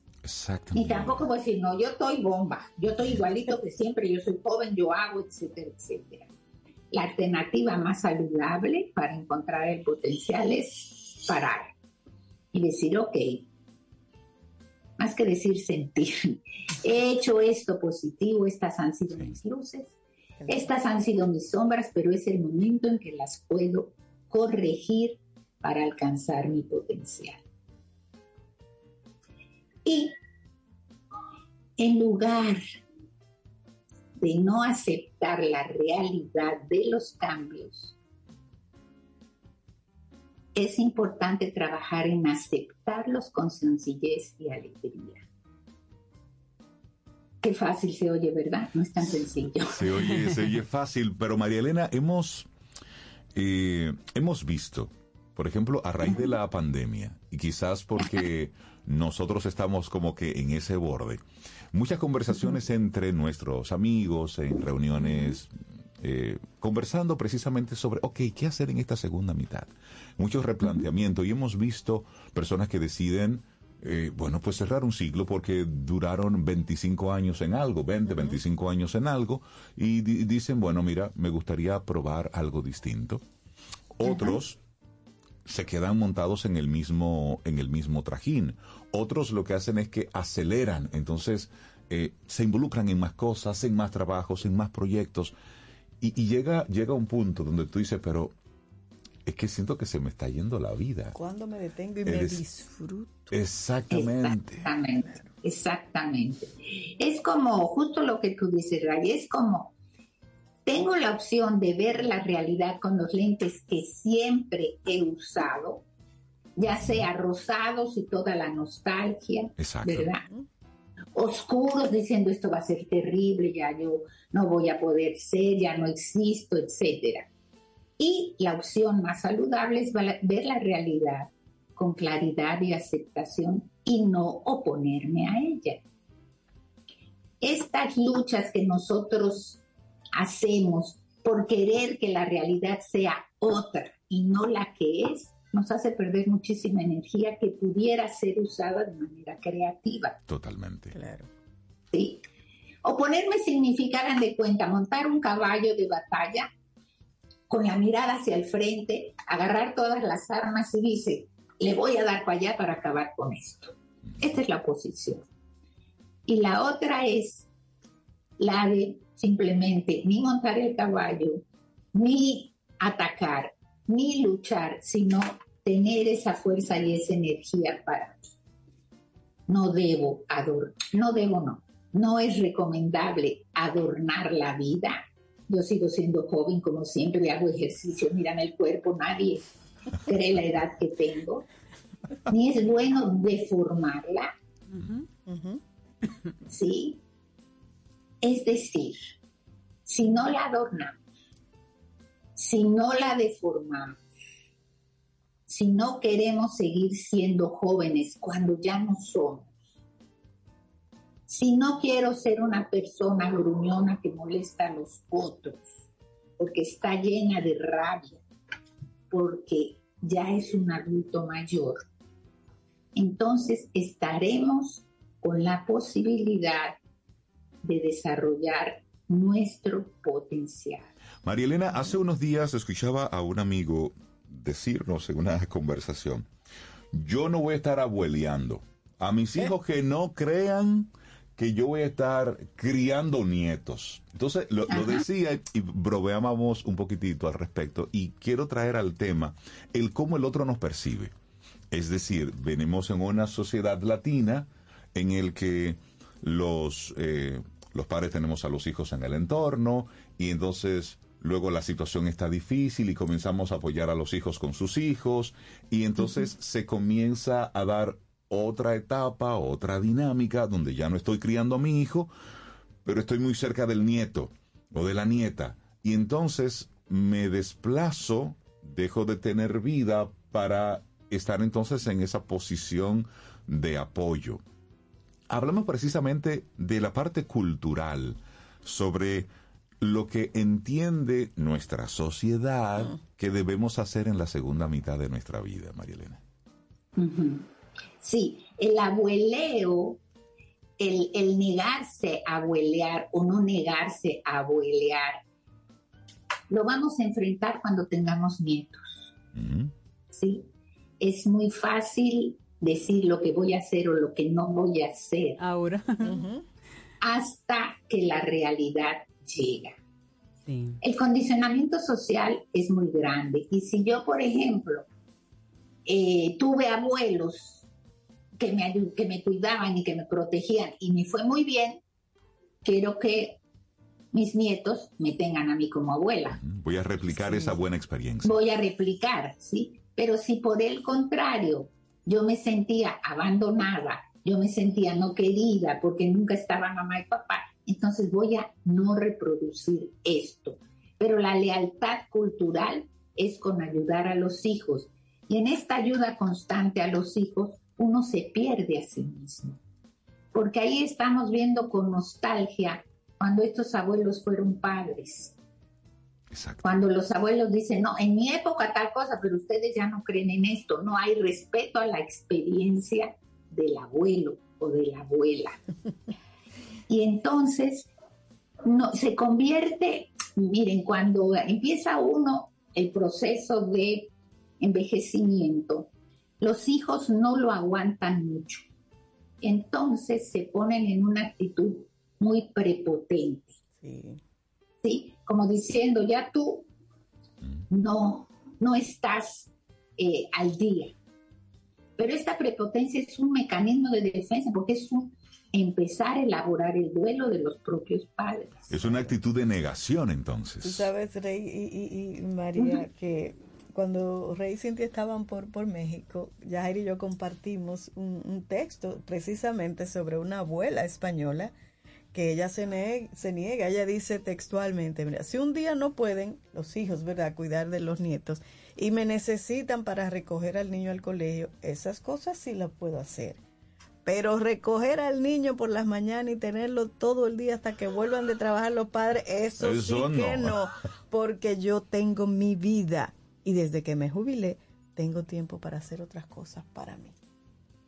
Exacto, exacto. Lo que pasa es que muchas veces cuando se hace eso, los adultos mayores se llenan de culpa. Porque proyectan en ese niño la propia infancia. Y quieren proteger a ese nieto de una vida que para ellos no fue lo más sencilla posible. Es decir, con los nietos se nos reabren las memorias de heridas pasadas y por eso les digo que uno no, no puede decir yo con los nietos que no cuenten conmigo, porque no sabemos la presencia del nieto si va a destapar una vieja memoria de herida y voy a actuar de otra manera. Y casi siempre el abuelito la abuelita que dice eso es el primero que después que lo tiene en los brazos dice, Ay, pero déjamelo, ven que yo... María Elena, y, así ya en este, en, este cierre de esta conversación tan interesante de la segunda mitad de la vida adulta y cómo desarrollar el máximo potencial, hay gente que dice, bueno, ya yo hice por muchos años, hice esto y me gustaría experimentar eh, otra, cosa, pero tememos abandonar lo conocido por algo por algo por explorar, porque imagínate a esta edad cómo me voy yo a poner a inventar, cómo yo suelto esto que tengo seguro para ponerme en esta etapa. ¿Cómo, ¿Cómo podemos lidiar con, con ese tipo de pensamientos? Sí, lo que, lo que pasa es que esto es un proceso. Y si yo quiero inventar algo nuevo, muy probablemente de dos pasitos para adelante y dos para atrás, mientras se establece lo nuevo. Y como somos personas que no resistimos la incertidumbre, tenemos a pensar que esos primeros pasos, si no nos va como queríamos, tendemos a echar para atrás. Tenemos que aceptar que un nuevo camino, una nueva forma de ser, una nueva forma de integrarnos implica riesgos y que estoy dispuesto a vivirlos, porque si no lo nuevo nunca va a llegar para uno. ¿Sí? Y esta sería la reflexión final. No es que llegué a la edad adulta y se acabó todo y vivo en, paz y maravillado. Esta no es la realidad. Si hay un cambio, tengo que buscarlo. Primero saber cuál es, ¿eh? Que no siempre sabemos. Tenemos que irnos hacia adentro y buscar cuál es el cambio. Y segundo, aceptar los riesgos que esto implica y no retroceder a la primera caída que nos demos. Así que yo invito a todos los que estamos en esta etapa de vida a hacer un alto, a reflexionar, a decir qué quiero ahora hacer con mi vida, qué puedo ahora hacer con mi vida y empezar a caminar, como decía JP Morgan, movernos de este lugar en el que ya no queremos estar. Mm, Potente este tema que nos compartió María Elena Suat, psicóloga y psicoterapeuta. La gente que quiera, eh, no sé, tener como una conversación más a profundidad contigo. La segunda mitad, ven, vamos ¿Qué a es lo hablar que voy de a eso. hacer? ¿Cómo se ponen en contacto contigo? Sí, con mucho gusto al WhatsApp 809-868-0886. Así que con mucho gusto, yo que estoy en esa etapa, puedo hablar no desde la teoría, sino de la, Desde la- La vivencia. Qué bueno y qué lindo, María Elena. Gracias por Elena, tema. Gracias. Gracias a ustedes. Bueno, y Rey mencionaba que hay una canción que va muy bien con lo que es la invitación ah, de este día de Camino al Sol. Estamos hablando de Facundo Cabral, Rey. Así es. Este es un nuevo día. Y muy bien con el tema que acabamos de disfrutar. Exactamente, con María Elena. Así seguimos acá en Camino al Sol.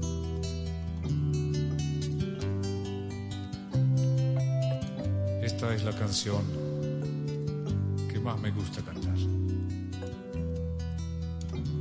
La canto cada mañana para agradecer la tremenda gentileza del Señor de darme la chance de un nuevo día, es decir, de empezar de nuevo.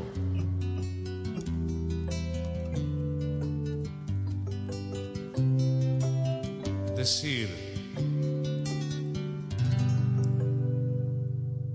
Este es un nuevo día para empezar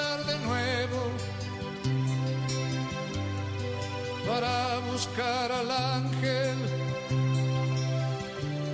que nos crece los sueños, para cantar, para reír, para volver a ser feliz para cantar, para reír, para volver a ser feliz.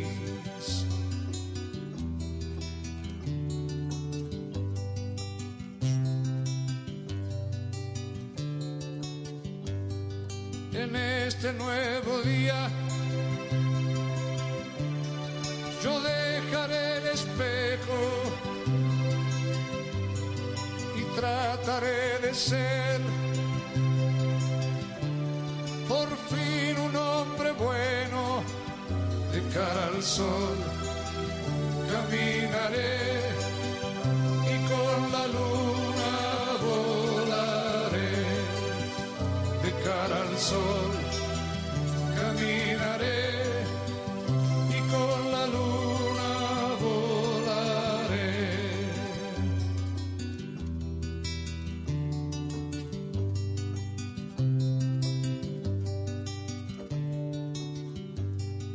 Siempre hay un nuevo día. Esto quiere decir que siempre se puede empezar de nuevo. Recuerden que Aristóteles escribió sus grandes obras después de los 55 años. Que Kant escribió la crítica de la razón pura a los 66 años. Que Darwin escribió el origen de las especies a los 70 años. Más, Moisés dirigió el éxodo a los 80 años. Tamayo, el amado Tamayo, pintó hasta los 91 años. Picasso y Chagall hasta los 92 años. Siempre se puede empezar de nuevo. Siempre hay un nuevo día. Cada mañana el Señor espera en nuestro corazón. Solamente debemos escucharlo para que el día sea lo que debe ser. Una fiesta. Este es un nuevo día, sí Señor,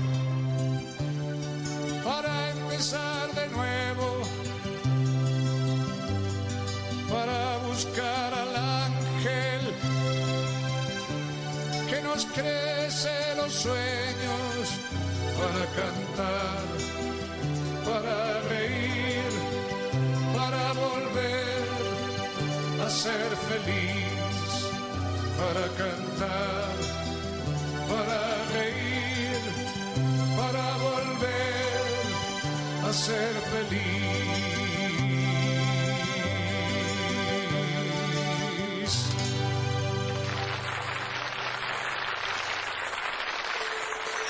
¿Quieres formar parte de la comunidad Camino al Sol por WhatsApp? 849-785-1110. Camino al Sol.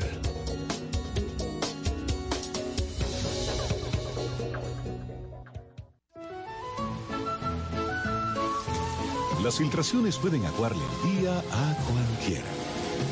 Por eso Pinturas Popular ha desarrollado Dry Block Waterproofing, una nueva generación de impermeabilizantes 100% acrílicos elastoméricos, formulados con la máxima tecnología para resistir el estancamiento de agua en los techos. Dry Block Waterproofing de Pinturas Popular, una nueva generación de impermeabilizantes acrílicos elastoméricos, extrasiliconados y uretanizados. Si de algo saben las abejas, es de flores. Hay de todo tipo y para todos los momentos. Lo importante no es solo su color, tamaño o forma, sino lo que hace sentir cada una.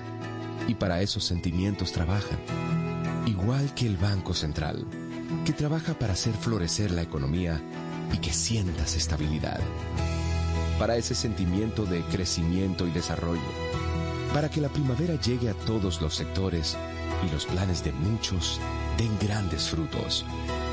Banco Central de la República Dominicana, trabajando por una estabilidad que se siente. Te acompaña Reinaldo Infante. Contigo, Cintia Ortiz. Escuchas a Sobeida Ramírez. Camino al Sol.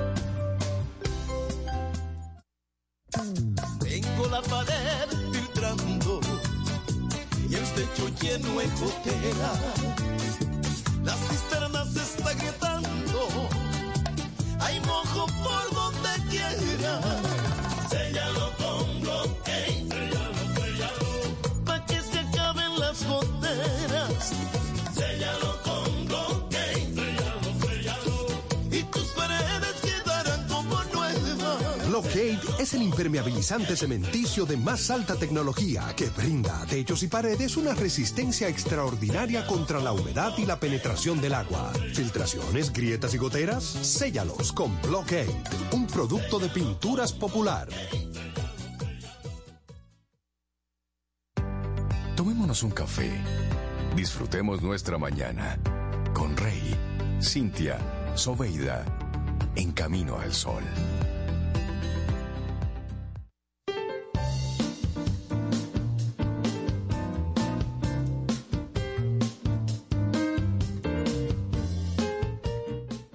Conoces el segmento Quien Pregunta Aprende con Escuela Sura? Es un espacio auspiciado por nuestros buenos amigos de Seguro Sura, buscando traer conocimiento para todos los Caminos al oyentes y que juntos nos abramos a las realidades del mundo, el mundo de hoy y el mundo que llega. Ya estamos trabajando en la próxima entrega para ti. Mientras tanto, asegúrate de vivir. Me gusta eso, asegúrate de vivir. Sí, hay que estar vivo. Sí. Hoy quiero conocer una palabra nueva, A un ver. concepto nuevo. Jeong. Jeon. Sí. Este es un concepto coreano milenario que puede ayudarnos a vivir más feliz. Ay, Jeong. me gusta conocer ese concepto. A ver, a ver, a ver. Claro, y se Bueno, mira. describe como un estado mental de calidez. Ya me va gustando por ahí. de profundo apego emocional y compasión por y entre personas que comparten lazos comunes y el deseo que nace de hacer algo por el otro. Qué bello, me gusta eso. Apego, compasión, qué Hacia el bonito. otro. Sí, me gusta, me gusta eso. Y ese es Yeon, un concepto, como dijo Rey, que ha sido una parte integral de la cultura y la sociedad de Corea del Sur por más de dos mil años. Más de Mm. dos mil años. Bueno, mira, dicen ellos, es algo que no aprendes. Está enraizado y viene de vivir la experiencia. Puedes aprender las reglas, pero es más intuitivo que cualquier otra cosa. Y aunque reconoce que hay actitudes, este experto reconoce que hay actitudes parecidas a Geón que otras culturas practican, dicen que el concepto es único, es exclusivamente coreano, basado en la idea de una responsabilidad social colectiva. ah, eso me gusta, gusta, la me colectividad. Mira, el Ministerio de Cultura, Deporte y Turismo de Corea del Sur lo describe así como un sentimiento cálido de amor, afinidad, compasión y vínculo entre personas que comparten un lazo emocional y psicológico. Sin embargo, hay una especialista, la doctora Cho, ella añade que no es solo entre personas, puede ser un lazo con objetos, lugares, mascotas, cualquier cosa con la que puedes desarrollar un vínculo.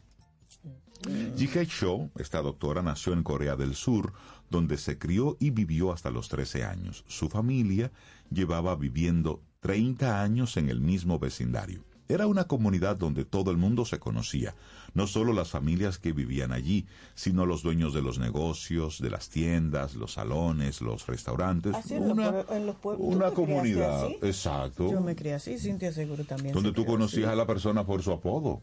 Todo el mundo. Y, Y- pasaban frente a tu casa y te saludaban y se sentaban en la noche en las mecedoras afuera. Sí, y, y así sigue diciendo la doctora. Me preguntaban cómo estaba, cómo me estaba yendo en la escuela.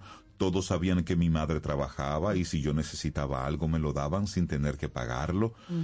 El saber sin pensarlo dos veces que mis padres pagarían después es parte de ese sentimiento de familiaridad. En la cultura coreana, a las personas que son allegadas las llaman tíos y tías. También cuando se refieren a sus madres nos dicen, no dicen mi mamá, sino nuestra mamá. Nuestra Ay, mamá. sí, Mira, yo tengo muchos tíos así, Sí. y tías. Aquí esa Ay, cultura sí. en, en los 80, 90 era muy así, aquí en República Yo Dominicana. no sé en Santo Domingo, no vivía aquí, pero en mi pueblo, ¿En los yo pueblos? pequeña era, te digo, yo tengo muchos tíos y tías. Yo tenía un tío, ay señores, que me daba 25 centavos. Él me adoraba cada vez que yo, tío Chucho Saldaña. Ajá.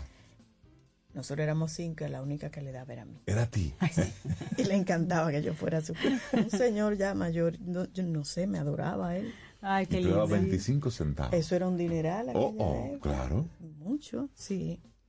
Y, Bueno, mira, y mira. mira cómo tú lo recuerdas con Sí, ese cariño, sí. esa añoranza. Sí. Siguen contando la historia de la doctora Cho. Dice que después de mudarse a Estados Unidos, donde estudió, sacó un doctorado y abrió su práctica en Nueva York, ella no olvidó la práctica de Jeon, Jeon, particularmente en la gran ciudad, donde esa sociedad es cada Ay, vez sí. más individualista. Desde un comienzo se mantuvo cercana a dos o tres familias con las que pasó tiempo. Se veían en la iglesia, hacían actividades juntas. Varias mujeres quedaron embarazadas al mismo tiempo y compartieron también sus experiencias, el parto y todo. A través de nuestras experiencias mutuas conocemos mucho sobre nosotras mismas y sobre nuestras familias. Ella de alguna forma llevó el, el a Nueva Sí, York. a Nueva York. a su Y ella, vida y ella dice que hace- dos años su padre murió repentinamente durante la pandemia ¿m? y tuvo que viajar de urgencia a Corea del Sur. Fue un momento crítico en el que sus amigas volvieron a manifestar esa actitud de Yeon o Jeon. Sin necesitar mayor explicación, ellas se involucraron inmediatamente en la situación. Una de mis amigas preparó desayunos para mi bebé, otra familia trajo cosas a mi esposo que podía necesitar. Vinieron los fines de semana a acompañarlo. Ese es un ejemplo de cómo se practica el geón, dice la doctora. Podría verse como un acto de simple bondad, pero la doctora Cho afirma que es más el saber intuitivamente lo que una persona podría necesitar en momentos difíciles. Y eso va más allá de ser un buen vecino o ser solidario, es realmente preocuparse por la otra persona. Es un compromiso activo, una integración genuina, una interacción genuina continua, una curiosidad sincera por el bienestar de alguien, añade la doctora. Pero no se expresa únicamente en momentos de dificultad, puede también suceder en momentos positivos, en momentos de alegría. Si alguien recibe buenas noticias, nos sentimos también felices por eso. bueno. Participamos colectivamente. Y mira, me, me, me llama Me mucho la atención de que esto no solamente es tú ayudar al que conoces, al que es familiar contigo, al que es solidario igual contigo, no. También esto habla de un sacrificio colectivo. Ese es Tommy que se acaba de levantar y se Sí, está porque él es así, se moviendo, levanta sí. a esta hora, ya es Pero hora de su trabajo. Le vamos a hacer una pregunta a los Camino al Sol oyentes. ¿Donarías tus joyas de oro para financiar la deuda de tu país, como lo hicieron los surcoreanos en el año 1998? Wow. Y sobre todo, que lo hicieron en masa. en 1998. Eso es Colectivo. Es. Esta idea de la colectividad es la base del Yeon, que puede extenderse más allá del ámbito familiar y comunal, hasta el lugar de trabajo y la identidad de nación. Entonces, la doctora Cho recuerda precisamente dos eventos contundentes para Corea del Norte ocurridos en 1998. Uno de ellos fue la profunda crisis financiera por la que pasó el país cuando enfrentó el pago de una deuda de miles de millones de dólares con el Fondo Monetario Internacional, ¿sí? Con el FMI, El también allá, ese mismo. El gobierno inició una gran campaña mediática pidiendo a sus ciudadanos que donaran sus artículos de oro para recolectar suficiente metal precioso que les ayudara a pagar la deuda. Miles se acercaron a entregar sus anillos, collares, relojes y demás prendas. ¿Quién haría eso? ¿Por qué donarías tu oro, que es tu propio recurso? Se pregunta la doctora. Pero este fue un momento grandioso, un movimiento de sacrificio nacional con el que se superó la dificultad económica. Pero diez años antes hubo otro momento de Yeon nacional, que fue la postulación de Seúl como sede de los Juegos Olímpicos. Los surcoreanos debieron desarrollarse mucho y trabajar fuertemente para cumplir esta meta. Pero no era la meta del país, insiste la doctora. Era la meta de todos, porque todos compartimos nuestro apego a la nación. Ay, Oye, Qué sentimiento, qué poderoso, ¿eh? Y mira, esta psicóloga, la doctora Cho, se especializa en depresión, en ansiedad y relaciones personales. Son aspectos de la salud mental que se ven afectados por la vida en Nueva York, donde tiene su consultorio. La ciudad parece ser muy aislante, comenta, y si las personas no salen de su burbuja, se vuelve muy difícil crear y mantener relaciones. Muchos de sus pacientes pueden estar deprimidos y empiezan a ensimismarse. Ahí es cuando la doctora Cho aplica el concepto de Geom. Dice, parte de mi trabajo como terapeuta no es decirles qué deben hacer, sino guiarlos para que encuentren un punto de partida hacia lo que pueden hacer. Hablamos de la manera en que pueden crear sus propias comunidades, encontrar personas afines y desarrollar relaciones. Y esa implementación de Geon es un pequeño inicio. En realidad hay que compartirlo sin esperar nada a cambio y no dejar pasar la ocasión de practicarlo. Así que atrévete, dale una oportunidad, trata de conocer a la persona, sal a almorzar, envía un texto preguntando cómo está y mira si se quieren encontrar más. Y eso propone ella a sus pacientes. Bueno, y tristemente dice que a pesar de esta tradición tan hermosa, Corea del Sur se ha convertido en una sociedad ahora muy competitiva y la gente ya está sobrecargada de trabajo, estresada, privada de sueño y una epidemia de adicción a estimulantes y hasta de suicidios. y le llegó el Poco a poco americanismo se ha allá. per- Así es. Pero ella viviendo en Nueva York, pues dice que se ha topado con ese concepto más o menos de Geón en la comunidad latina a la que ella atiende. Dice, los latinos son colectivos, tienden a vivir en los mismos lugares. Y en mi experiencia con mis clientes latinos veo que ellos también tienden a llamar a las personas cercanas tíos y tías. Y también es difícil saber si en efecto son familias o allegados porque parecen Sí. un, un gran familión. Sí, sí, sí. Dice, no sé si existe una palabra así en la comunidad latina, pero de alguna manera ellos también expresan el yeón o Ay, el me gusta ese sentimiento. Sí, Sí, eso es son de esas cosas buenas de, de tú aplicarle en tu, en tu comunidad. Ay, sí. Ese estado mental de calidez, de profundo apego emocional y compasión, Compasión, por sí. y entre las personas. Esperamos que tú también conectes con eso. De hecho, si estás escuchando Camino al Sol, de seguro que esto te hace muchísimo sentido. Así es. Hacemos una pausa y retornamos ya hacia la parte final de nuestro programa. Ten un buen día, un buen despertar. Hola. Esto es Camino al Sol. Camino al Sol. Infórmate antes de invertir. Investiga el potencial de ganancias y las posibilidades de pérdidas de cualquier producto de inversión. Ejerce tus finanzas con propósito. Es un consejo de Banco Popular. A tu lado siempre. En Autoferia Popular, montarse en un carro nuevo se siente así.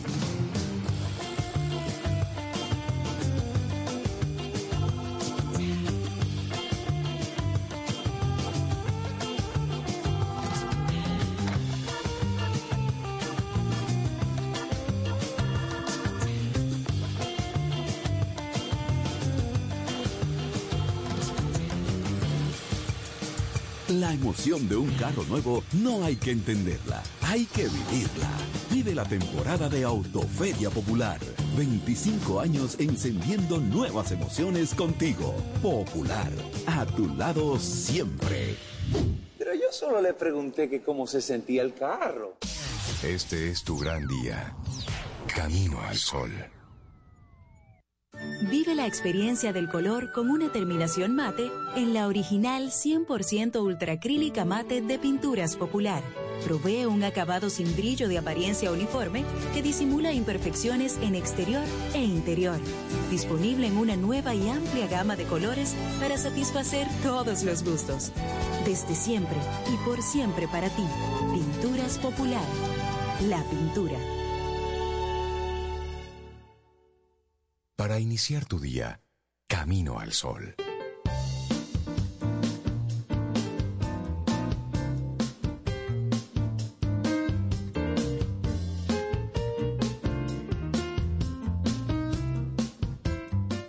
Consejo final aquí en Camino al Sol. Bueno, no consejo, porque Camino al Sol no aconseja. Damos sus sugerencias. Es Nosotros vamos, vamos a hablar. En forma de frase en muchos casos. Mira, esta es de María Robinson y dice, nadie puede volver atrás y comenzar de nuevo, pero cualquiera puede empezar hoy y hacer un nuevo final. Listo. Y eso es verdad. Es eso.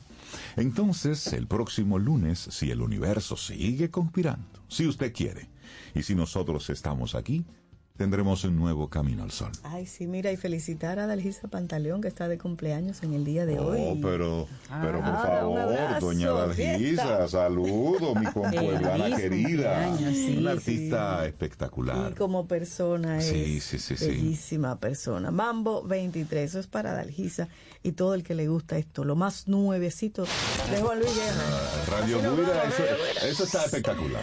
Oye, Hasta el estás lunes. escuchando Radio Guira. Guira. Me encanta. Fue un genio, hay que decirlo. Lindo día.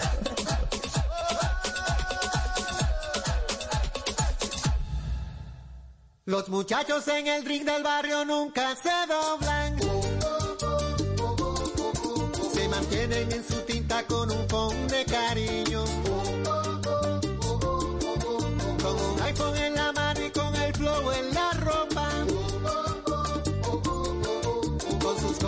Big Papi, con sus tenis de Jordan.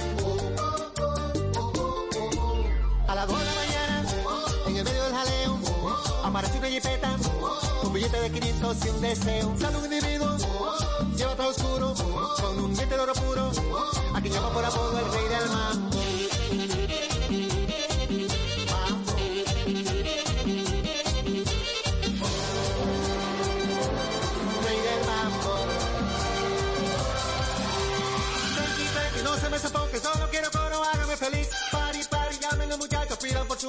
Cóbremelo a mí. Saquen la bocina, peinen las esquinas, denle para abajo, vuelvan a subir. Pari, pari, digan muchachos, y que son un mambo que no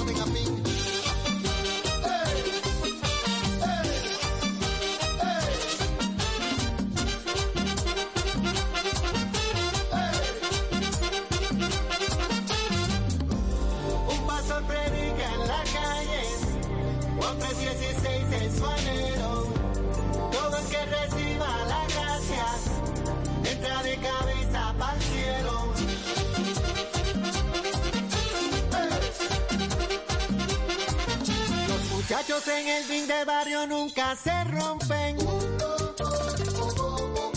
Se mantienen en su tinta pero no caen en gancho.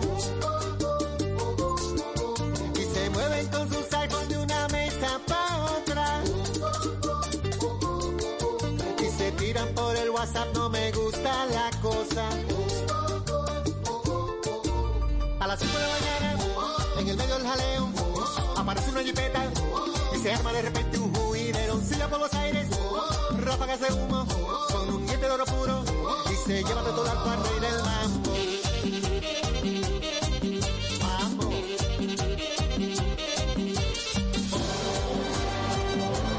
Rey del mambo.